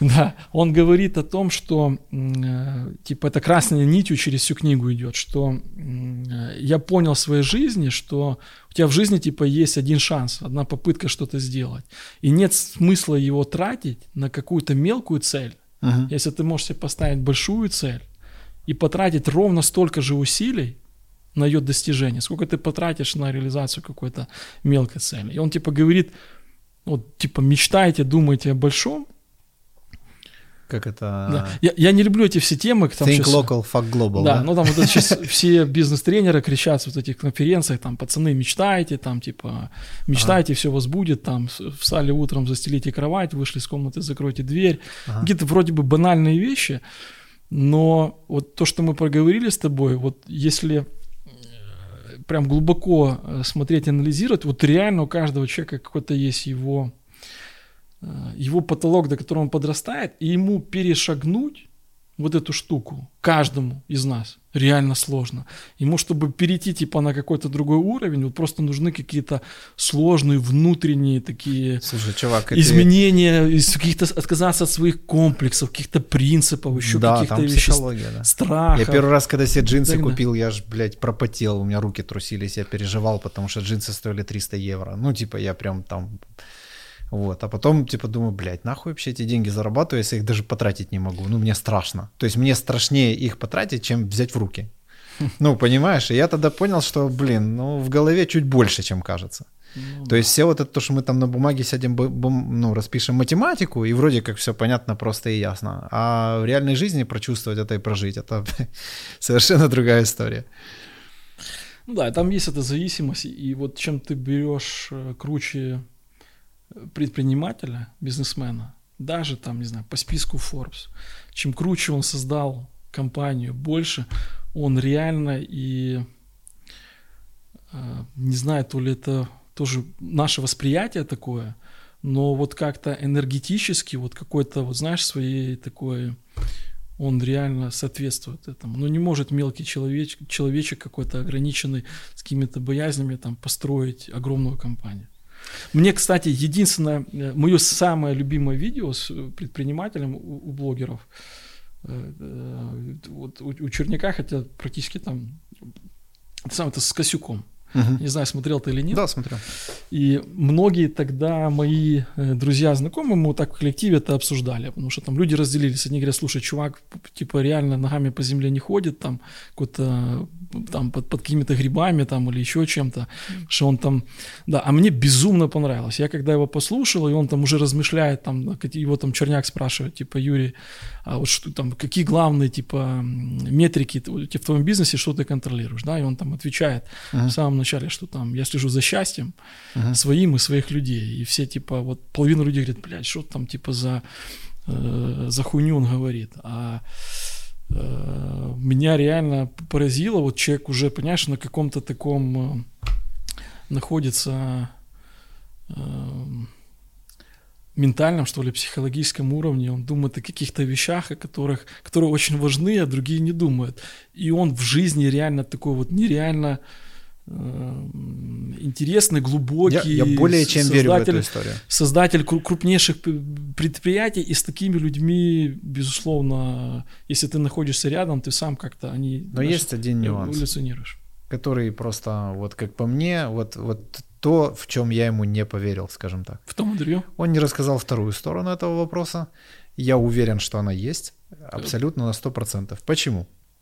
Потому что то, о чем он говорит, задумывая о счастье сотрудников, вот это все, это все возможно только при одном условии. У человека закрыто по пирамиде Маслоу базовые потребности.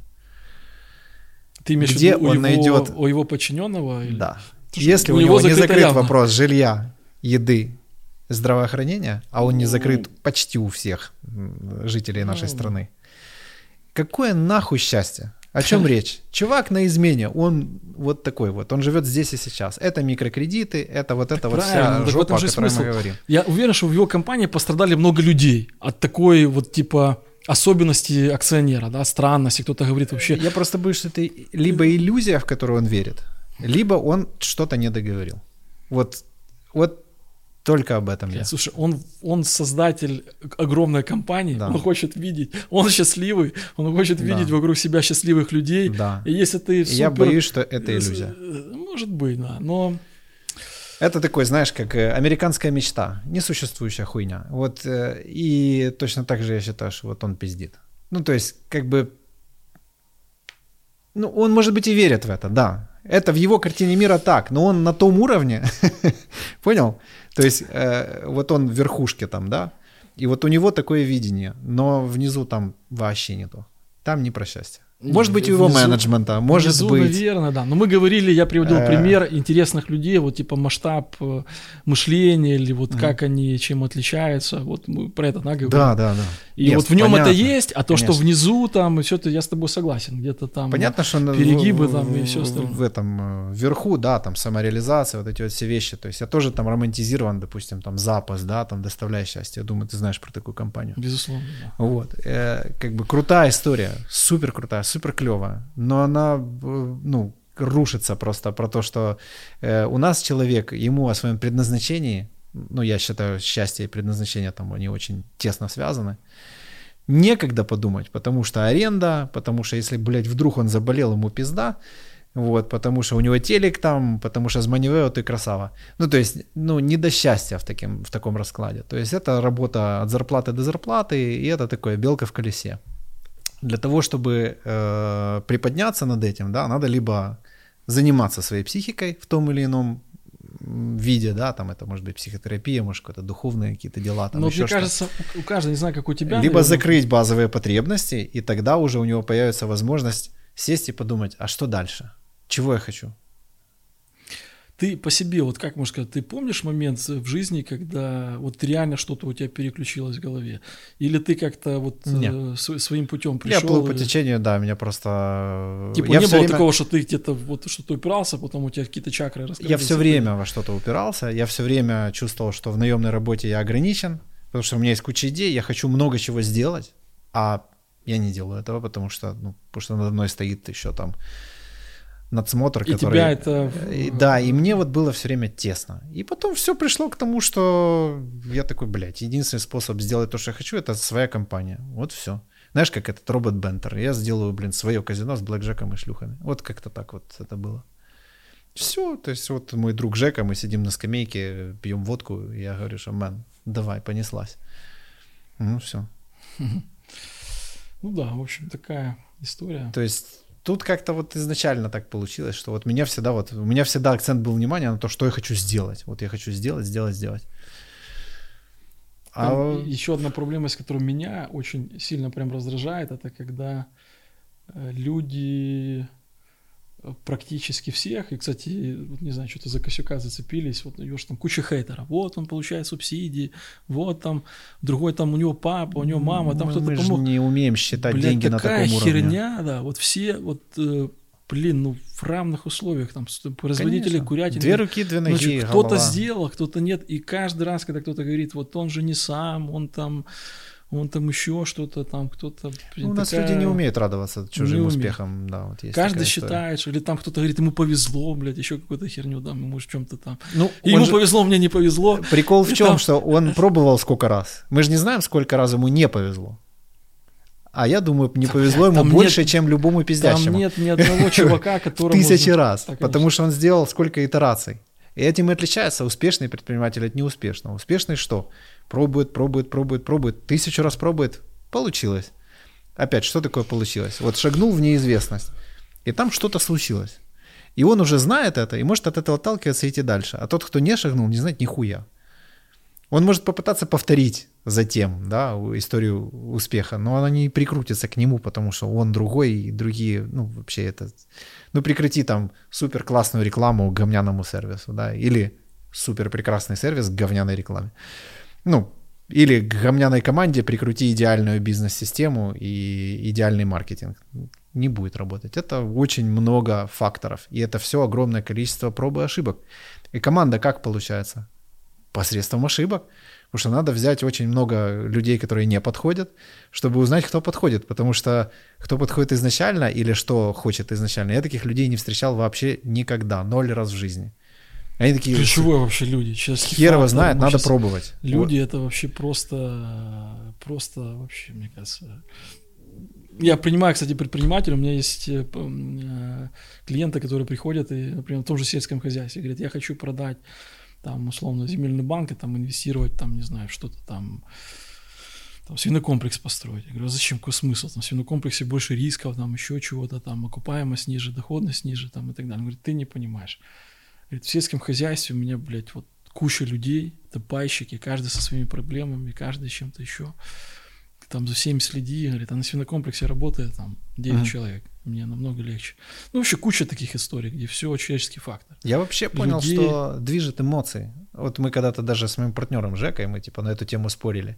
То есть я ему объяснял, он считал, что люди принимают решения рационально, а я ему объяснял, что эмоционально. Вот, даже рациональные доводы, то есть он посчитает всю математику, потратит кучу сил мозга для того, чтобы посчитать это все, на то, что трудно. Он все равно это потом наложит на эмоцию. И эмоция какая? Напряжение. Потому что ему для того, чтобы это все посчитать, надо напрячься. Соответственно, тот, кто делает, сделает так, что человеку будет проще, лучше, понятнее, удобнее, тот будет э, рулить. И тот, кто думает именно так, то есть как сделать человека более счастливым, звонящего мне. Ну, мне кажется, это путь дополнительной ценности. Все остальное это сделать дешевле, ну, и, и закрыться через пять лет, потому что деньги закончатся. Потому что так думает много людей. Надо думать, как сделать дороже, а не как дешевле. Ну да. Ну, не дороже в плане, как сделать так, чтобы человек заплатил больше с удовольствием. Где-то так. Вот. И рулят те, кто думают именно так. По моим наблюдениям. А по вашим в инвестбанкинге? Да, сто процентов так. У нас э, у меня тоже был спор там с одним коллегой э, в части, э, вот если взять те же Штаты, там же практически э, все крупные компании акционерные, они не управляются основателями. То есть там mm-hmm борды, советы директоров, акционеры, менеджмент, то есть три слоя. Uh-huh. Менеджмент э, получает сдачу от борда, борд там представляет каждый своих акционеров, какие-то сложные структуры.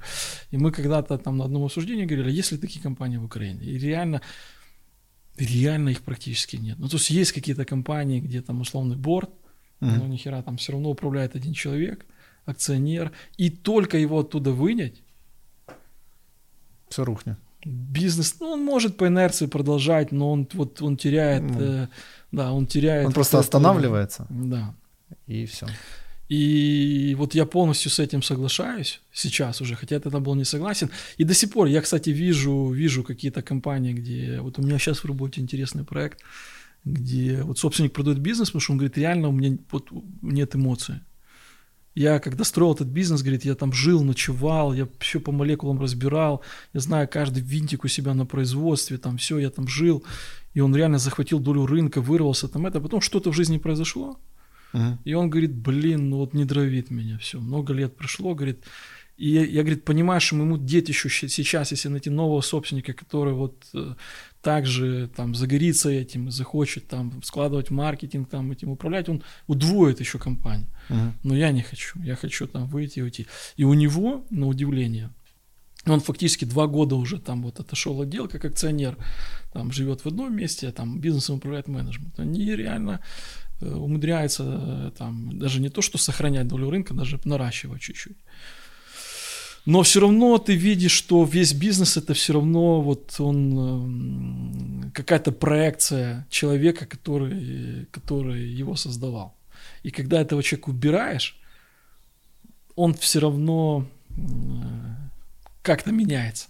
Ну. Без этого человека. Его, наверное, может кто-то подхватить и повести. В этом плане американцы, конечно, красавцы. То есть они вот создали... Ну, они же, блин, хитрожопые. Они и, вообще и... думают о том, как компания после моей смерти будет выглядеть. Да. Ну, просто этот рынок огромный, вот пичкают деньгами все. И там эти истории типа Стива, как э, Стива Джобса уволили из собственной же компании, mm-hmm. там никого не удивляет. Это там регулярно происходит, ты можешь создать, тебе вышвырнуть. И...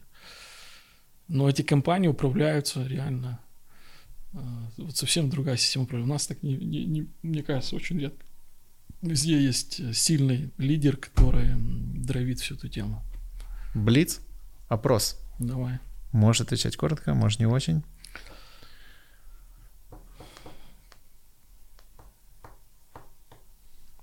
Так, любимая компания твоя фирменная, вот на которую ты смотришь и думаешь, блядь, вот это круто. Интересный вопрос. А... Ну, у меня есть любимая из тех, что мы как бы вот э, делали, проходили. Мне очень нравится e-commerce проект, которым мы занимались, Makeup, интернет-магазин. Угу. Мне очень нравится компания, очень нравятся фаундеры, как они тоже строят свой бизнес, и мы вообще, мне кажется, так очень похожи. Так вовне э, сложно сказать, много интересных компаний. Можешь несколько выделить. Ну, вот я назвал там те, что мы работаем. Мне на самом деле нравится Конкорд. Вот компания, в ага. которой мы работаем, она по-своему тоже очень уникальная. И люди, которые на финансовом рынке, в принципе, тоже это могут подтвердить. То есть вот, многие вообще удивляются, как эта компания до сих пор существует. Ну, у это нас... надо с вашим вдохновителем. Да, у нас очень не, неординарный... Он харизматичный. Супер. Он, ты знаешь, такой настоящий инвестиционный банкир, вот, который должен быть, и прям тоже из американских книжек, который такой ястреб, коршун, там, я видел, как он на вертолете пролетел. На вертолете у него... Тоже показательно, мне кажется. Ты знаешь, вот э, качество жизни и вообще как он живет, это там вот его близкое окружение, друзья, вообще с кем он общается, все крупные тоже, как ты понимаешь. Ну, конечно. Предприниматели, бизнесмены, они сами в шоке, они не понимают, они говорят, Игорь, как ты это делаешь? Невозможно. То есть это какая-то, мне кажется, э, ну такая компания э, ну, вот реально очень интересная, такая необычная на рынке. А, какой кейс из вот ты вел какого-то клиента, который тебе вот запомнился больше всего? Вот что-то такое прям типа не знаю, из рамок вон выходящее? Или там каждая ситуация, она... Да нет, да, ну слушай, в... ну, такое очень сложно. Ну, очень много было всяких кейсов. Я до того, как попал вот э, в инвесткомпанию, в Конкорд, я уже где-то порядка 10 лет работал коммерческим банкиром. Угу. Я кредитовал, начинал от маленьких э, СПДшников, предпринимателей, и закончил там крупными э, корпоративными клиентами разные. И самые яркие истории, они самые первые, когда мы кредитовали. У меня мои друзья близкие, первые ребята, с которыми мы работали, где-то в 2004 году я начал всегда вспоминает историю, как я выдал кредит пацанам 200 э, долларов на лоток с носками. Я клянусь. Так. Это может быть тоже интересная история для тебя. То есть мы работали в немецком банке, который работал с малым и средним бизнесом, и у нас кредиты были без залога под поручительство. Mm-hmm. Чтобы получить деньги, нужно было... И там было так, типа сначала 500 долларов, потом 1000 выдавал банк, mm-hmm. 3000, 5000 долларов, называлось экспресс-кредиты. Да. И нас нанимали кредитными экспертами, наша задача была найти такого предпринимателя, которому mm-hmm. нужны деньги, и продать ему эту идею, проанализировать его бизнес, выйти на кредитный комитет, вот полноценный mm-hmm. цикл, представь, не скоринг, защитить, построить его баланс PNL э, финансовый, mm-hmm. защитить на кредитном комитете и выдать ему кредит. И что это за клиенты? Вот как ты думаешь? Это ребята, которые стоят на рынке. Ну да. В тот момент они активно кредитовали всех, кто торгует на рынке. И вот чем мы занимались, я там за, за год оббегал все рынки города Киев, подошел mm-hmm. к каждому продавцу, дал буклет и объяснял ему, что, чувак, возьми еще там, значит, э, Носков. 3000 долларов, да, ну купи. Я встретил пацанов реально на рынке, не какой-то там Петровка или Шулявка, там реально на Борщеговке, продуктовый рынок, знаешь, где стоят там, uh-huh. там бабушки продают картошку, дедушки семечки, стоят пацаны, продают носки. Мне что понравились, они были молодые, там около 20 лет. У них был один долоток с носками. Uh-huh. Вот как я тебе говорил, они даже не Хмельницкий ездили, они реально ездили на закупку на Троещину uh-huh. и продавали типа на Борщеговке э, это. Но у них была классная наценка. Они, значит... Э, Неэтичная. Да, а там был, э, скажем, подход к кредитному анализу такой, что ты не мог выдать клиенту больше, чем он вложил сам в свой бизнес. Uh-huh. И как это посчитать? Надо было посчитать носки их да. на, на лотке. И я помню, что я пришел, попросил их сделать переучет. И ты как кредитный специалист приезжаешь и проверяешь переучет. Они тебе дают там э, листок А4, на котором переписано там, и ты говоришь, где там три пары зеленых носков? Они тебе uh-huh. там достают, показывают там. Где там э, какие-то след, следочки там. Ну, ты косвенно перепроверяешь, что тебя не обманули. Да. Я посчитал, у них было в товаре 200 долларов. Они говорят, типа, Серега, надо там 500, э, там, мы хотим открыть еще две точки и так далее. Я говорю, пацаны, ну, у вас уже точка на 200 долларов, давайте развиваться постепенно, не спешить, мы вам mm-hmm. еще дадим столько же, да. и вы откроете вторую точку. И чтобы ты понимал, я выхожу, они дают там, значит, э, поручительство и так далее. Они очень молодые, ну, и уже предприимчивые там сделали. И я неделю сражался внутри банка, я подготовил, значит, это резюме на кредитный комитет. Угу. Вышел, и мне там руководитель говорит, ты что, шутишь, блин, что ты принес? Типа, ну, носки, пацаны, 20 лет, какое поручительство. И я, блин, э, вот э, там реально как бы сражался за этих ребят. Мы им утвердили 200 долларов. Я как сейчас помню, тогда еще в залог попросили какой-то автомобиль их не бэушный, угу. чтобы они сделали. И мы им выдали, они открыли новую точку.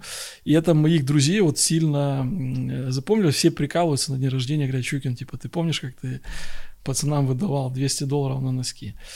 И это представь, сколько таких у меня клиентов случаев было. Я потом, когда работал в Альфа-банке, у меня в отделе, я был руководителем отдела, мы выдали за два, почти три года, почти 280 кредитов.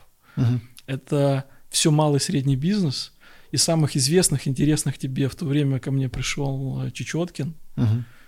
И мы выдавали вот на розетку первые деньги без залога. И я помню, как он начинал, вот просто с самого, самого начала. И таких клиентов было 280, я помню цифру. Это у каждого уникальная история все малый средний бизнес, потом каждый мы работали, это ты выходишь на кредитный комитет.